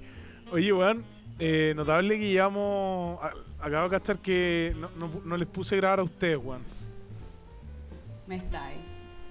Sí, lo estoy weando nada. Quería ver la reacción de los tres y los tres reaccionaron igual Sí, con cara de concha tu madre. No, yo siempre confío en ti, amigo. Yo sé que hace hace bien tu trabajo. Oye, yo estoy impresionada de tus habilidades técnicas y de hacker. Sí, ya nos asustamos en un momento. Yo nunca más te voy a hacer bullying, no. amigo. Ahora te respeto como un ser humano que eres. En este minuto tienes el control de mi notebook y puedes dejar, puedes hackearme todo, así que Sí, que No, pero que- respetos. yo ya lo hice. poner ese Sacan la sticker plata. Yo ya te saqué la plata. Te saqué la plata. Ya, ya estáis pobre. Ahí, y, y borrarle los muy documentos para que cague, cague con la visa. Tramitación de visa, cancelar. ¿Te cachai?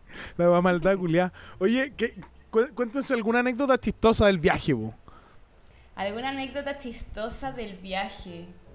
Eh, O sea, no del viaje, o sea, de, de- de su estancia allá, po. Puta, qué anécdota, eh. ¿Tú tenías Tú tenías alguna? una anécdota con tus compañeros, pero no sé si dan para. ¿Cómo cuál? A ver. Como la que decía hay que trabajar como China. Ah, es que yo soy tan desubicada, weón. Ya, te lo voy a contar. Ya, estábamos como un grupo de amigos, porque ya, como que lo mismo, como que los chilenos como que somos desubicados, no le tomamos como el peso como al humor negro y a las palabras. Estábamos con un grupo de, compañeros del máster y todos estábamos hablando como, no, yo me quedo acá en Barcelona a trabajar, yo no sé qué, yo me voy a ir a hacer un curso de inglés, yo voy a viajar por Australia, no sé qué. Y yo como, bueno, no, yo necesito volver a Chile rápido, trabajar como una china de mierda y ser adulta. Y de repente miro al lado y estaba un compañero que es chino, o sea, que está igual.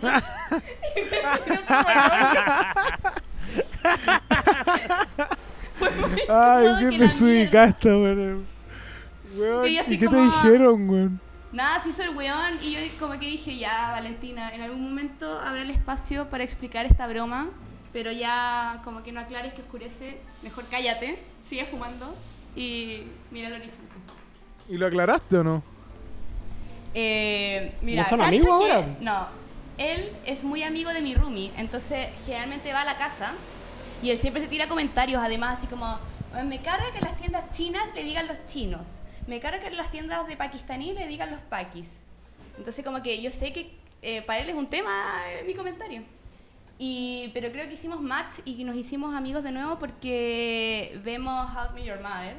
Entonces un día nos sentamos a hablar de nuestros capítulos favoritos y siento que me empezó a mirar con otros ojos como de amistad de nuevo, no con odio. Así que creo que lo arreglé, sin explicar mi mala talla. Te lo agarraste, ¿vale? Di la verdad. No, weón. Ay, porque es chino. tiene- Porque tiene- el él chino no tiene- te lo agarraste, ¿Por qué no te lo ¿cierto? agarraste? No, porque él... ¿Te Yo gusta creo. la gente alta? Le gusta Sí, le gusta, le gusta la gente alta. Ay, qué bueno. ¿Y, y, y tú, Javier, tenías alguna...? Puta, no tengo, no, recuerdo no sé, alguna. Javier. ah, ah, puta, es que en la oficina son fomísimos. Que son catalanes. Quiero acordarme de Son súper aburridos. No, no, en la oficina no recuerdo alguna anécdota como de, de, de, de algún percance que haya tenido chistoso. Solamente trámites de mierda que me han rebotado y que me terminan haciendo mal así. No, yo en verdad lo paso bien. Pero no recuerdo ninguna como que me haya marcado tanto como la tuya del chino, que esa mierda sí que es chistosa. Sí, vas a ver más incómoda que la mierda. Más encima, esa semana, esa semana tuve demasiados condoros. Ponte tú, eh, esa semana me llegó un mail como el número 100 de la ISAPRE que debía como 500 lucas porque no me había dado de baja. Filo, ya, ya solucioné ese tema. Pero el tema es que la ISAPRE, la ¿Qué ISAPRE ya me di de baja. la ISAPRE? No, no, estáis loco. Me di de baja. Y me llegó un mail del ISAPRE, pero yo no caché que estaba mi oficina del trabajo copiada. Entonces, como que yo me aburrí y escribí un mail así como con muchos garabatos, muy, muy mal educada. Y de repente la secretaria de la oficina me dice, buen correo, vale, jajaja. Weón, casi me muero de vergüenza. Y todo eso fue esa misma semana. Y dije, ya, no tengo que volver a hablar. Estaba, estaba copiada la gente de tu ex oficina. Sí, sí, Donde trabajabas. sí. ¿Por Pero espérate, te estaban cobrando algo. Eh, me estaban cobrando como, eh, según nuestros registros, eh, una empleadora de ustedes, una, una empleada de ustedes debe no sé cuánta, cuánto dinero. Por favor, regularice la situación y no sé qué. Pero yo no caché que estaba la Mari, que es la secretaria, copiada en el correo. Fue Yo tengo que decir que la, pese a que después de todo este tiempo que no había visto la Vale, que la vi ahora, se ve como mucho más tranquila y resuelve las cosas con mucho más calma, desde que lo conocí, así que imagínense. Pero con temas de número, la Vale se estresa demasiado. Por temas de... Ay, vaya a contar una vez, bueno, la misma vez que la Vale arruinó el viaje porque no se enfermó, No, fue el viaje que resultó. Fue Ah. de Rupit. Va, fue el viaje que resultó bien. Pero, eh, bueno, arrendamos un auto para salir y te cobran el auto, obviamente, pero la Vale utilizó una tarjeta chilena. Entonces le cobraron el auto y aparte una garantía que es como el depósito por si la, se caga el auto. Pero eh, la- a la Vale no se dio cuenta que le estaban cobrando en euros o el precio estaba en euros. Entonces, no sé, por ejemplo, 300 lucas, a la Vale le aparecían 350. Y en, no sé, 15 minutos tenía 100 mensajes. Diciendo como, wow, no entiendo esto, ¿por qué me están cobrando más? Me quieren cagar, no, este bueno funciona. señora estaba igual. Tu señora estaba igual. Y La Habana también, diciendo como, no, hay que alegar, reclamemos, bombardeemos todo. Y bueno, pero era claramente un cam- el cambio de moneda y le subía, no sé, en 300 euros son 350 lucas o al revés. Y eso era toda la mierda, pero en verdad eran 100 mensajes diciendo como, no, está la cagada, no sabemos qué hacer, Sí, casi ya no me van a devolver nunca la plata. Yo, yo tengo otra anécdota y esta fue contigo, amigo Eric, de viaje, ¿Cuál? cuando nos robaron los órganos, casi. ¿Te acuerdas? Ah, verdad, weón. Con Eric nos fuimos a un hostal de mala muerte. Pero ahí tú estás en plena mudanza. Yo estaba en plena mudanza y a Eric se le ocurre ir a verme, pues. Entonces yo resolviendo la situación, dije ya, Se le listo. ocurre, lo hice con un desdén. Uno gastando millones de pesos en pasaje para verla, weón. Y... Mientras me estaba cambiando de departamento. Para llevarla a la Sagrada Familia. Para llevarme a la Sagrada Familia. Claro, y le digo a Eric, ya Eric, listo, nos arrendamos un Airbnb y, y, mm, y solucionamos el problema. Y llegamos a una weá, pero ordinaria, sucia, con un gallo que como que se tragaba los mocos, que no me dejaba dormir porque se tragaba los mocos, ¿te acordás? Sí, sí. Y yo decía como... Y Eric más encima me dice como, anda tú primero al Airbnb porque yo no voy a alcanzar a llegar. Y este weón me quería mandar sola, como con un viejo que se tragaba los mocos y que parecía un potencial asesino en serie. ya cuenta tú el resto, el de lo de la tarjeta y eso. Ah, es que, a ver, ¿de qué me acuerdo? Es que, es que En síntesis. más tarde de lo planeado. Llegué, a la weá, la Vale me fue a buscar. Y, y dormimos la primera noche ahí, pero era muy raro. Era como que, no sé, po, podía entrar a cierta hora. Era como una weá muy. Era un Airbnb como el pico. Y ni cagando era tan barato, se me acuerdo. Era carísimo. Sí, weón. Era, era muy una weá que esperabais más, po. Y, y ya dormimos ahí la weá y después dijimos como, weón, estamos puro weá de la weá acá. Eh, pico, weón. No, no, mejor vayámonos y nos fuimos a la casa de la Vale, po. Pero entre medio, claro, pues pasó eso que como que me cobraron todo y yo como weón, pero he estado un puro día. O fue una weá así. Lo ¿no? estáis contando pésimo, ya filo, lo hago yo. Eric, como que de repente le llega un mensaje o lo llama como el gallo del hostal y le dice como, oye, tengo un problema con el pago de tu tarjeta, no me llegó, pero a Eric le había llegado, como que le habían sacado la plata, entonces como que había una confusión con las tarjetas y entre medio el gallo del hostal le dice como, ya saben qué, agarran sus cosas y se van. Y Eric estaba fuera del hostal y tenía como todos sus bienes preciados adentro, tenía su computador, como sus cosas. Y yo estaba en clase, muy concentrada, porque yo soy una persona aplicada. Y, y Eric me manda un mensaje y me dice: eh, Tenemos que irnos al hostal a buscar mis cosas. Onda, como si hubiese quedado la zorra. Y yo me asusté caleta, salí de clase, te fui a buscar. Onda, fuimos a buscar nuestras cosas. Tú dejaste como un pantalón adentro porque te da miedo volver a buscarlo. ¿Te acordáis? Weón, weón, y para que. No, yo saqué las cosas porque solo tenía yo mis cosas ahí, creo. Sí. Que al- algo así, la, la Vale dijo como, no, pico, quedémonos en mi casa y la weá mejor. Y, me, me acuerdo, esta weá sí me acuerdo, me subí como a un taxi culiado, un caifa y weá así, para irme a la casa de la Vale, para dejar las cosas. Y weón, era un afgano culiado pakistaní, pero era más hediondo que la concha su madre, weón. Yo te prometo que nunca en mi vida había olido un weón tan, pero tan hediondo, weón. Ya dos semanas sin bañarse, así, cagado calor todo el día con camisa. Oh, weón. Y llegué donde la Vale y no, no sabía dónde era, pero sabía la calle, ponte. Y me fui a tomar una cervecita y, weón, con el, con el chico totalmente relajado, porque, weón, la pasé como el pico y dije, este weón me va a robar mis weas, este tenía el computador de la pega, toda mi ropa, todo. Como que se veía todo muy sospechoso el, el escenario. Oye, pero ¿eso fue el primer día? Fue el día uno. Sí, sí. ¡Oh, qué paja! sí. Fue como el pico. Ese Y y, tengo otra anécdota de nuestro viaje, pero ya sigue. No, dale. Eh, cuando, cuando me peleé. ¿Qué más les pasó? Me peleé con el Paqui cuando fuimos a arrendar la bicicleta, ¿te acordáis? Arrendamos una bicicleta con Eric. Verdad, verdad. Ya, verdad, es que pero- ah, tengo que decir algo. Yo dentro de las cosas que he aprendido de este viaje es aprender a ser más resolutiva y como más madura para enfrentar los problemas. Pero en ese entonces llevaba dos semanas, entonces para mí cualquier desajuste me, me, me estresaba. Entonces con Eric fuimos a arrendar una bicicleta para conocer Barcelona. Y eh, llamamos a un renta bike y nos dijeron como sí, en esta di- dirección. Eh, 155, no se está inventando. Y mm, llegamos al 155 y en realidad no era el 155 porque el gallo era como un paqui que hablaba pésimo. Entonces era otra dirección. Y nosotros a pata, con lluvia, y, mm, y yo me empecé a enchuchar. Entonces cuando llegamos a la dirección, llamo al, al este por teléfono y me lo puteo, pero así mal. Como, weón, nos diste mal la dirección y estamos a pata. Y este weón retándome como, Valentina, te puedes controlar. ¿Cómo va a ser posible que trates hacia la gente? La verdad. Y después, bueno, este weón se jura a mi papá. Y llegamos al- a la cuestión de las bici y le dije a Eric, ya entra tú porque a mí me da vergüenza. Porque había retado al señor. Y el Paqui le dice, bien mal educada a su amiga.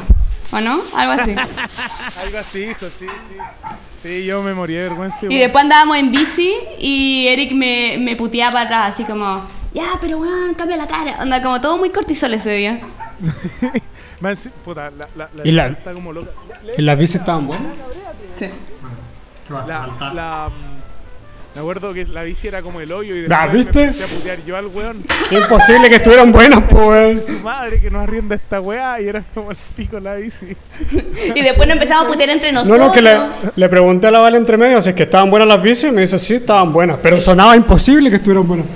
No, como la raja las bicicletas, pues, weón. Además que uno que es más anchito, pues, weón. Ah, ya me acordé por qué. Porque yo andaba con mi bici y arrendamos una bici para ti. Eso, ah, eso sí, no me eso fue. Eso fue. Claro. Sí, mi- la, la bici era como Están buenas las bicis, sí, están buenas. El pakistaní tiene tu foto colgada. Y cada vez que paso por esa esquina paso como... eh, como tapándome la cara. Cada vez que paso por esa esquina. Oye, em, yo tengo una pregunta. Ya esta va, hay que, la, la tengo que decir con mucho cuidado. Pero mucho he escuchado sobre. Y también uno mismo, pues, weón. Esta, esta imagen del musulmán, el barbeta culiao, que weón, va a poner una bomba en cualquier momento. Y como Barcelona está lleno de esa weá, como les pasó, se supera en algún momento, como esta imagen hollywoodense de, de- de- de estos weones. Que pasa que la O población... La población como sí, de... eres súper racista. Es súper racista, pero además ese, esa población como del Medio Oriente, no sé cómo definirla, está muy apartada de la sociedad. Generalmente viven como en otros barrios, entonces como que tampoco tienes la oportunidad de conocer en el día a día gente de eh, gente diferente porque eh, tienen otro estilo de vida, ¿cachai? Como que yo creo que el prejuicio se perpetúa porque por eso, porque están muy divididos como la sociedad. Es como, por ejemplo, ya los gitanos otra historia, obviamente, pero lo mismo, como hay mucho prejuicio porque no hay como tanta cohesión social entre la. La como los gitanos en. Chile. Los gitanos en Madrid, por Ah. Yo- hay mucho prejuicio, hay mucho prejuicio en relación a eso. Sí, pero prejuicio hay con todos, en Pero verdad. con todo, sí. Y sobre todo porque Barcelona es muy cosmopolita, entonces yo creo que el prejuicio es como con los extranjeros. De hecho, la denominación de extranjero acá en Cataluña es el guiri. Anda, el, el típico gringo que anda como con el, los Como audífonos, turista. con modo turista. Los odian, anda, los guiris son lo peor de Barcelona. Como lo- los ingleses hacen, que son Claro, escandalosos. Claro, siempre, siempre exactamente. el turista como inglés, Exactamente. que viene el como a carretear al Primavera Sound. Sí. Sorry que tenemos un problema. Te- no- Tengo un problema técnico. no, diría que es técnico, pero en verdad tiene que ver más con un ser vivo que ladra, weón. Puta, weón. No sé qué pasa, pero alguien Oye, está poniendo algo. Y allá entonces lo- los turistas no son como... Yo hubiera pensado que una ciudad que se dedica al turismo. Es una Se ciudad dedica, que de se dedica al turismo y que le llega mucho dinero por el turista, eh, pero que a la vez culturalmente son Sí, como eh. muy odiados. Es muy extraño porque al final como que...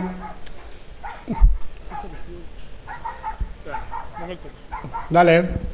Tenemos un problema técnico severo. Así es cuando malcrías a tus hijos, no los puedes controlar después. No, hay que sacrificarla nomás. Yo creo. Pasen los micrófonos.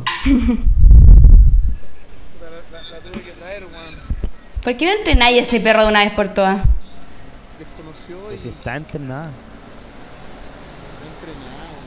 De hecho, vale, cuando la conozcáis, yo le tengo una foto tuya. y Pa' que muerda. Le pego un pate. Entonces, va a. Eric, amigo, ¿por qué te haces el rudo frente a los radioescuchas? Si tú sabes que quieres que yo llegue luego, porque me extrañas. Vaya a venir a arruinar los viajes a nosotros ahora. Sí, espero viajemos, pues. Oye, chicos, eh, llegó el momento de saludar a nuestro auspiciador. Nuestro grandioso, magnánimo auspiciador. Eso, Así que los quiero bien motivados, gritando, fanfarria. eso. Ya. fanfarria. Animamos. Oye, salu- saludamos como todos los capítulos a Black Hand. Black Hand, como mano negra. Eso, ¿qué hace Black Hand, amigo Mati?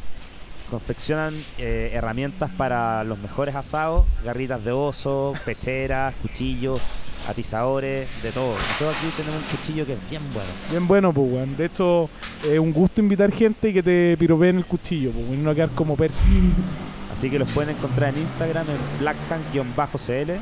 o en la página web blackhand.cl, como mano negra, acuérdense. Así que saludamos de nuevo, Black Hand, ¡vamos! ¡Bravo! ¡Eh! ¡Grandes! ¡Eh! Black Hand, Black Hand. Oye, eh, todavía está el descuento con, con el código Alvarito. Puta la. Siempre, siempre 5 para el peso, Eric Rojo, weón. Código Jorgito. Código Jorgito y hay 20% de descuento en blackhand.cl para que lo para que lo ocupen. Eso, buenísimo. Oye, vamos vamos entrando más a tierra derecha. Ya llevamos como una hora veinte grabando, weón. Concha. Harto, weón. Se me ha pasado Ya. volando. Sí, a mí Sí. igual. Un agrado conversar con ustedes, amigos. Sí, pero, pero yo tengo yo tengo más dudas, solo que es como ya Dale, de- dale. Dale. ya de la ya de la salida, ya o sea, yo sé que la Vale se viene se viene pronto y Javier lo, lo ha tocado como como más transversalmente si se quiere, pero eh, ¿Cómo es, ¿Cómo es enfrentar eso de eventualmente me tengo que venir? No sé, te compraste planchas, te compráis weá, no sé, cosas como de, abandonar de vuelta. ¿Cómo se vive? El arriendo también, que hasta donde me acuerdo es un puto hueveo. Entonces, ¿cómo es el- la, la venida de vuelta? Puta, ¿sabes qué? Eh, justamente cuando decís compraste plancha, compraste cosas, nosotros con mi polola nos acabamos de cambiar de departamento y bueno, por suerte con- conocíamos a alguien que, que su papá tenía departamento acá que nos arrendó a nosotros, entonces nos salía como mucho más rápido hacer todo esto, resolver el tema, pero el departamento venía semi amoblado y nosotros al cambiarnos compramos un montón de cosas.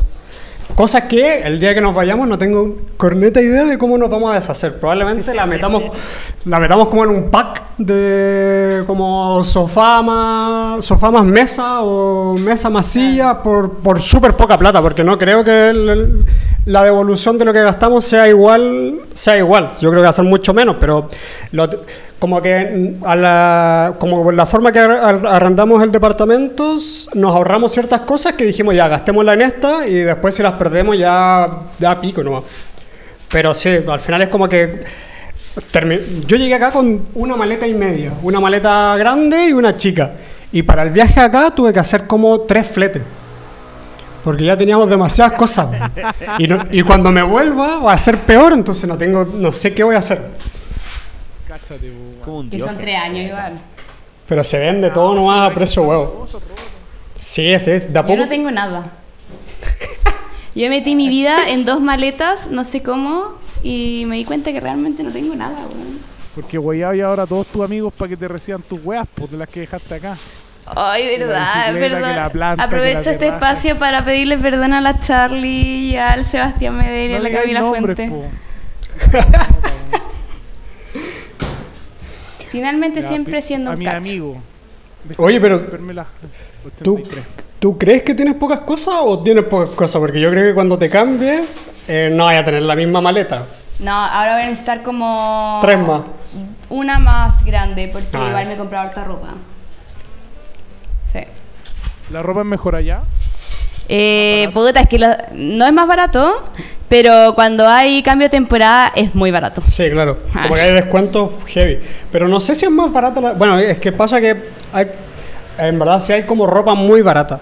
Pero yo creo que como ropa de... de como marcas que... Si comparas marcas en Chile y acá, yo creo que es más barato en Chile. Ya, pero Como ponte tú, yo ciertas creo marcas. que Zara es igual de caro, H&M igual de caro. Sí, pero por ejemplo en Falabella pilla otras marcas como Ah, en claro. el corte inglés y el corte inglés es mucho más caro. El caerte inglés carísimo, sí. Esa, esa es como un molpo, ¿no? Sí, Es como Sí, un claro. falabella, es como un falabella. Un Falabella sí, más, Más light. sí, más light. El corte inglés suena como a. Suena como una weá. Ah, elegante. Ah, elegante. Suena a elegancia. Pero cacha que yo no, no me acordaba que era tan caro, porque cuando yo era más chica, vivía acá, toda la ropa la compraba en el corte inglés. Y mis papás eran estudiantes, onda, no, no teníamos grandes lujos. Yo creo que se puso más fancy con el tiempo. O quizás estoy equivocada, no Yo sé. creo que siempre ha sido así. Yo no la cacho.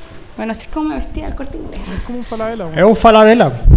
Sí. Sí, es un Falabella. Es un falabella, pero que aparte tiene un supermercado, como con cosas internacionales, como chocolate, cosas así. Sí, pero Oye, como y- tienda igual. Y, y ahí está la figura del supermercado. Sí, y para mí es mucho más eficiente el supermercado acá. Sí, pero es como a otra escala. Ponte Sí, tú acá no vaya a encontrar el líder gigante que vende desde un televisor hasta mayonesa, ¿cachai? Acá los, los supermercados son muy de barrio y siempre tú bajas del edificio y tenés como tres opciones, pero son como supermercados chiquititos. Son, sí, son ¿Son como... los Paqui o no? No, no, es No, no, no, supermercados de supermercado. cadena, pero que en vez de ser una sola sede grande o dos sedes grandes en la ciudad, están como repartidas en todos los barrios.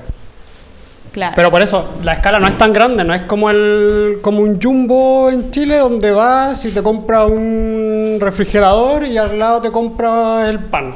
Claro, es que acá está como muy en boga el tema de la proximidad, la ciudad de 15 minutos, entonces como la idea, como la planificación urbana también se centra un poco en eso, como que tú en tu lugar de donde vives no te demores tanto ni al trabajo, ni a comprar cosas, ni... Como que no tengas que cruzar la ciudad entera para ir al supermercado. Claro. Claro.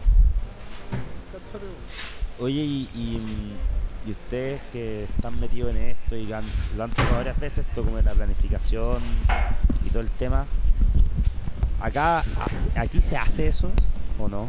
Porque yo veo esquinas que hay, por ejemplo, en La Reina hay una esquina que en la misma esquina hay ocho esquinas juntas, Como- donde está el McDonald's en Príncipe de Gales, ya. Hay ocho esquinas en esa weá. Ah, como que hay cuatro y. Hay una locura. Hay, hay un semáforo que debe tener el largo de, esa- de- de ese semáforo al otro 10 metros. Claro, es que ahí pasan varias cosas. Uno, que, bueno, en Chile obvio que hay normativas, que Ley General de Urbanismo y Construcciones, eh, Consejo de Monumentos también tiene sus normativas, etcétera, pero eh, yo creo que una de las grandes como carencias, de, o sea, por qué no funciona tanto, es porque hay mucho como cambios de, de municipal, de alcalde, ¿cachai? Como que lo- los proyectos que se hacen a nivel como de planificación urbana no son pensados a largo plazo. Entonces, lo- y los proyectos urbanos son pensados de aquí a 10 años, 20 años, como lo que sucedió en Barcelona, yo creo, con el Plan Cerdá. Como sucedió con el plan Cerdá, es que sí, es que puta, en Barcelona insisto que es como una ciudad muy, como una burbuja. Porque aparte del plan Cerdá que decía la Vale, no sé, como que, bueno, las ciudades en general hacen esto, pero eh, se inventan eventos que crean como un estrés de tiempo para que la ciudad cambie. Que acá se hizo mucho en el, Claro. ochen- en el 888, por ejemplo, se hizo como una exposición internacional. Y claro, ahí unen como cierta parte de la ciudad con otra a través de una exposición gigante que atrae mucho público y así como que económicamente les va mejor. Y eh, en el 29 también hicieron lo mismo, como para unir la ciudad con la montaña. Entonces, Claro. al final como que ese tipo de, de- de eventos, que ahora podría ser como un juego olímpico o un mundial, Claro. ayudan a que la ciudad cambie completamente. Pero son cosas que las ciudades se inventan para que eh, tengan motivos para hacer cambios. Claro, y yo creo que también tiene mucho que ver con eso, como Barcelona funciona como en términos urbanos porque tiene una planificación de hace, del 1860 y que eso se sigue respetando hasta el día de hoy. Entonces es muy difícil que las normativas se empiecen a entrecruzar y empiecen a pasar cosas como pasa en Santiago que, o en Valdivia, que de repente hay que en Valdivia hay una rotonda que tiene como eh, un verde, un rojo y un verde, como cosas así, como... En Valdivia están peleando por puentes hace mil años. Sí. Valdivia hacen mal los puentes nomás. También, también. Y en Valdivia faltan puentes, para empezar. Claro. Oye, va- va- vamos, vamos cerrando, ya vamos por la hora y media y, y no me quiero, no quiero dejar de pasar la oportunidad de preguntar dos conceptos más. Ya. Uno, eh, recomendación turística para quien va a Barcelona por una semana o lo que sea Ajá. y que no sea la Sagrada Familia porque puta no no voy para eso nos metemos a Google Claro. así que eso como primer concepto go Ya, yo eh, voto por que yo siempre hago lo mismo. Si viene alguien, los llevo eh, como primera visita al Montjuic y al Menac, que es la Plaza España, donde está el, el Museo de Arte Contemporáneo de Cataluña. Que es como, es bien icónico dentro de Barcelona, pero si tú lo googleas, no te aparece dentro de los principales destinos. Y es muy lindo porque, bueno, es gigante, es un palacio gigante eh, y tiene cerro, es como un San Cristóbal, ponte tú en Santiago, que tiene un palacio gigante y que es un museo. Y tiene unas fuentes, que son las fuentes mágicas del Montjuic, que hacen como un festival de luces con música eh, como en la tarde. Es súper lindo, así que si alguien pasa por Esa uno. vaya eso primero. Bueno, yo creo que esa es la mejor recomendación. lista favorita de es que primero que eso, eso es uno de esos puntos que el, como que Barcelona dijo hagamos una, una calle que sea filete. Y, en- como, y armemos todo un evento alrededor de esto. Y ahí unieron, la, unieron Montjuic con Barcelona, que era básicamente el objetivo. Y ahí crearon una avenida gigante que termina subiendo unas escaleras enormes y tienes un mirador que ves, ves muy bien Barcelona. Y aparte hay unas fuentes que acompañan todo, entonces es de verdad un lugar es muy, muy bueno. Es muy lindo. Co- ¿Cómo se busca? ¿Cómo lo buscamos en Google? Ponte las fuentes mágicas del. Moncho. Sigamos. Busca Plaza España. Plaza Eh, España, ahí me anduvo gustando más. O escribe Museo de Arte Contemporáneo de Cataluña. A hacer arte contemporáneo. Buena, buena. Javi, ¿tú tenías alguna recomendación? Aparte del Montjuic, bueno, a mí me gusta, eh, puta, me gustan los barrios chicos. Porque acá hay un barrio, por ejemplo, que se llama Gracia, que es bastante entretenido. Porque caminas por ahí y vas, vas viendo como cosas que se están creando en Barcelona. Como cosas artesanales, pero no es como en Chile, bueno, en Puerto Montt diría Ángel Mo, que venden la misma mierda en todos No lados. puedo creer esa comparación, qué vergüenza. sino que eh, son cosas que re- es como un mundo artístico que está surgiendo en la misma ciudad. Y es muy bohemio, muy Exacto, y hay hipster, muchos como- bares, muy, hay muy buena comida también. Yo lo llevaría por ahí. Sí, a Gracia, a Barrio de Gracia. Gracia y el Monju. El Montjuic. Montjuic. Parla catalá, po, Eric. ¿Qué onda? Sorry, no puedo. ¿Tú, Mati, tenías alguna pregunta más? Yo, yo sí tengo una pregunta. Si estar viviendo allá en España, en, en Barcelona, ¿cómo es la movida con todo esto de, lo- de que estos buenos además se quieren independizar? Ah, bueno, bueno, no tocamos esa weá. ¿No tocaron ese tema? Qué heavy. Yo estuve para la. Bueno, yo llegué en octubre y. No, en septiembre y en octubre empezaron como estas marchas de independencia. Que estuvieron como todo octubre, que fue como el más fuerte. Y de ahí se calmó un poco. Bueno, después tuvo el COVID también, así que se, se calmó un poco el ánimo. Pero sí, la- el, el sentido como de independencia es muy fuerte, pero igual está fragmentado entre los que son independentistas y los que no. Pero sí, se siente bastante, y sobre todo en estos pueblitos, como decíamos con la bala al principio, que donde se habla catalán como norma y que no aceptan español, ni turistas, ni bla, bla, bla. Ahí sí, ahí se... De hecho, hay como ciudades donde donde tienen tachada la bandera de España y solo tienen la bandera de Cataluña como puesta en las ventanas. Igual yo no lo juzgo tanto, como que finalmente ellos igual, en- los catalanes tienen como una historia como bien represiva en torno como a su cultura, entonces muy normal, muy esperable que estos eh, gallos intenten como prosperar su cultura como a lo largo del tiempo, si finalmente eh, su lengua en algún momento también no va a seguir como vigente. De hecho acá, eh, no es que sean separatistas, pero...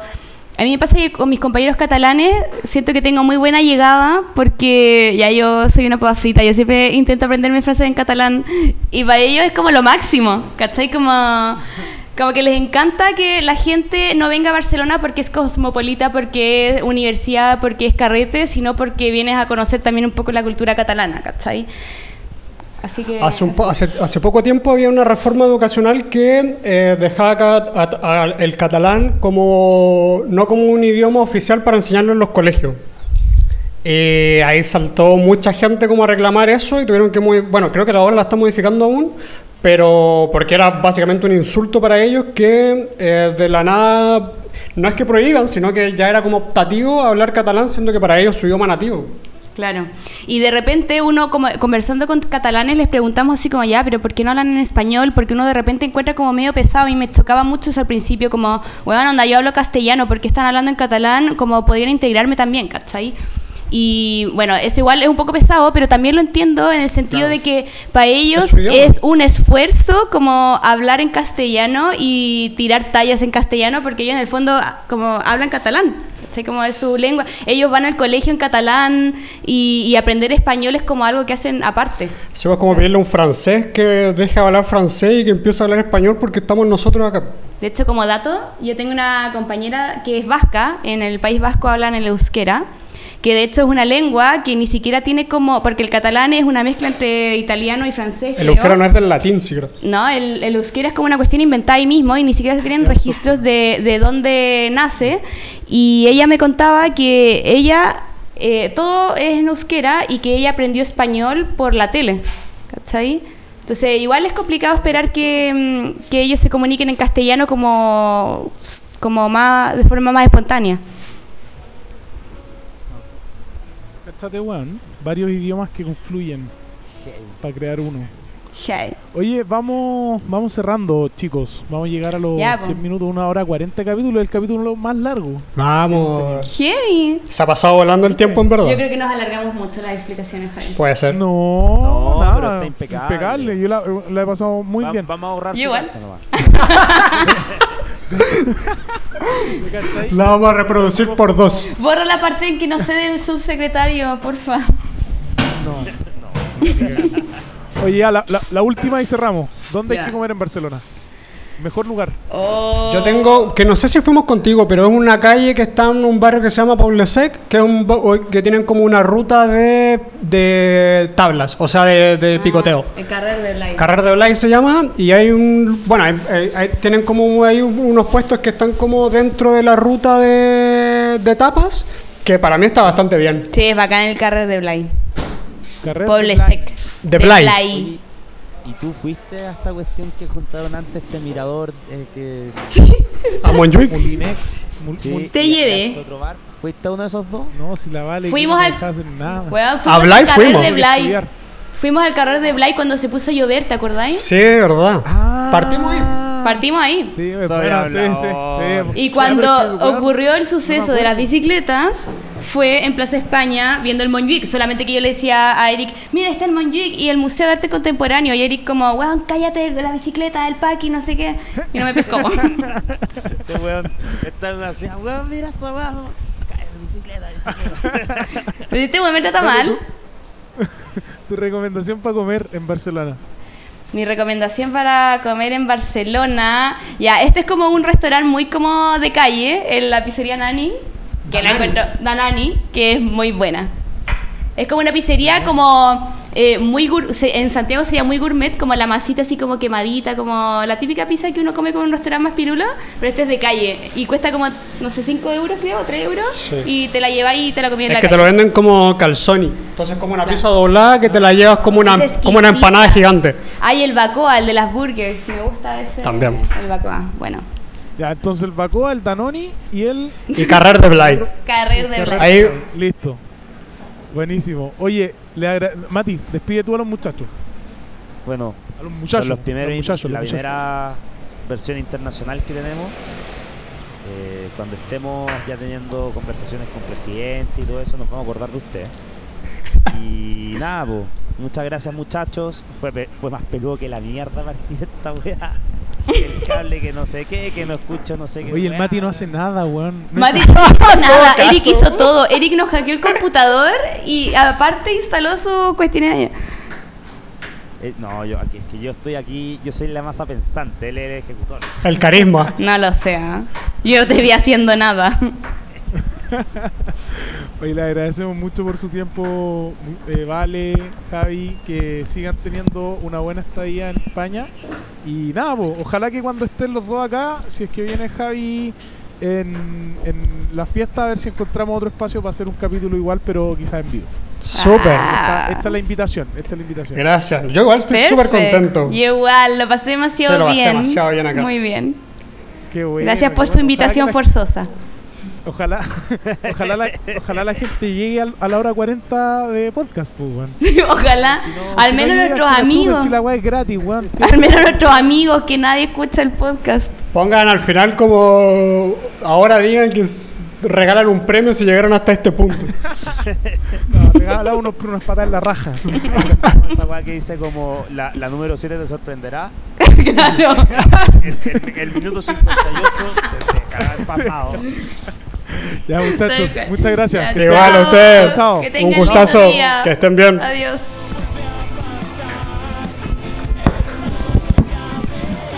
¡Ay, niñas! ¡Qué emoción!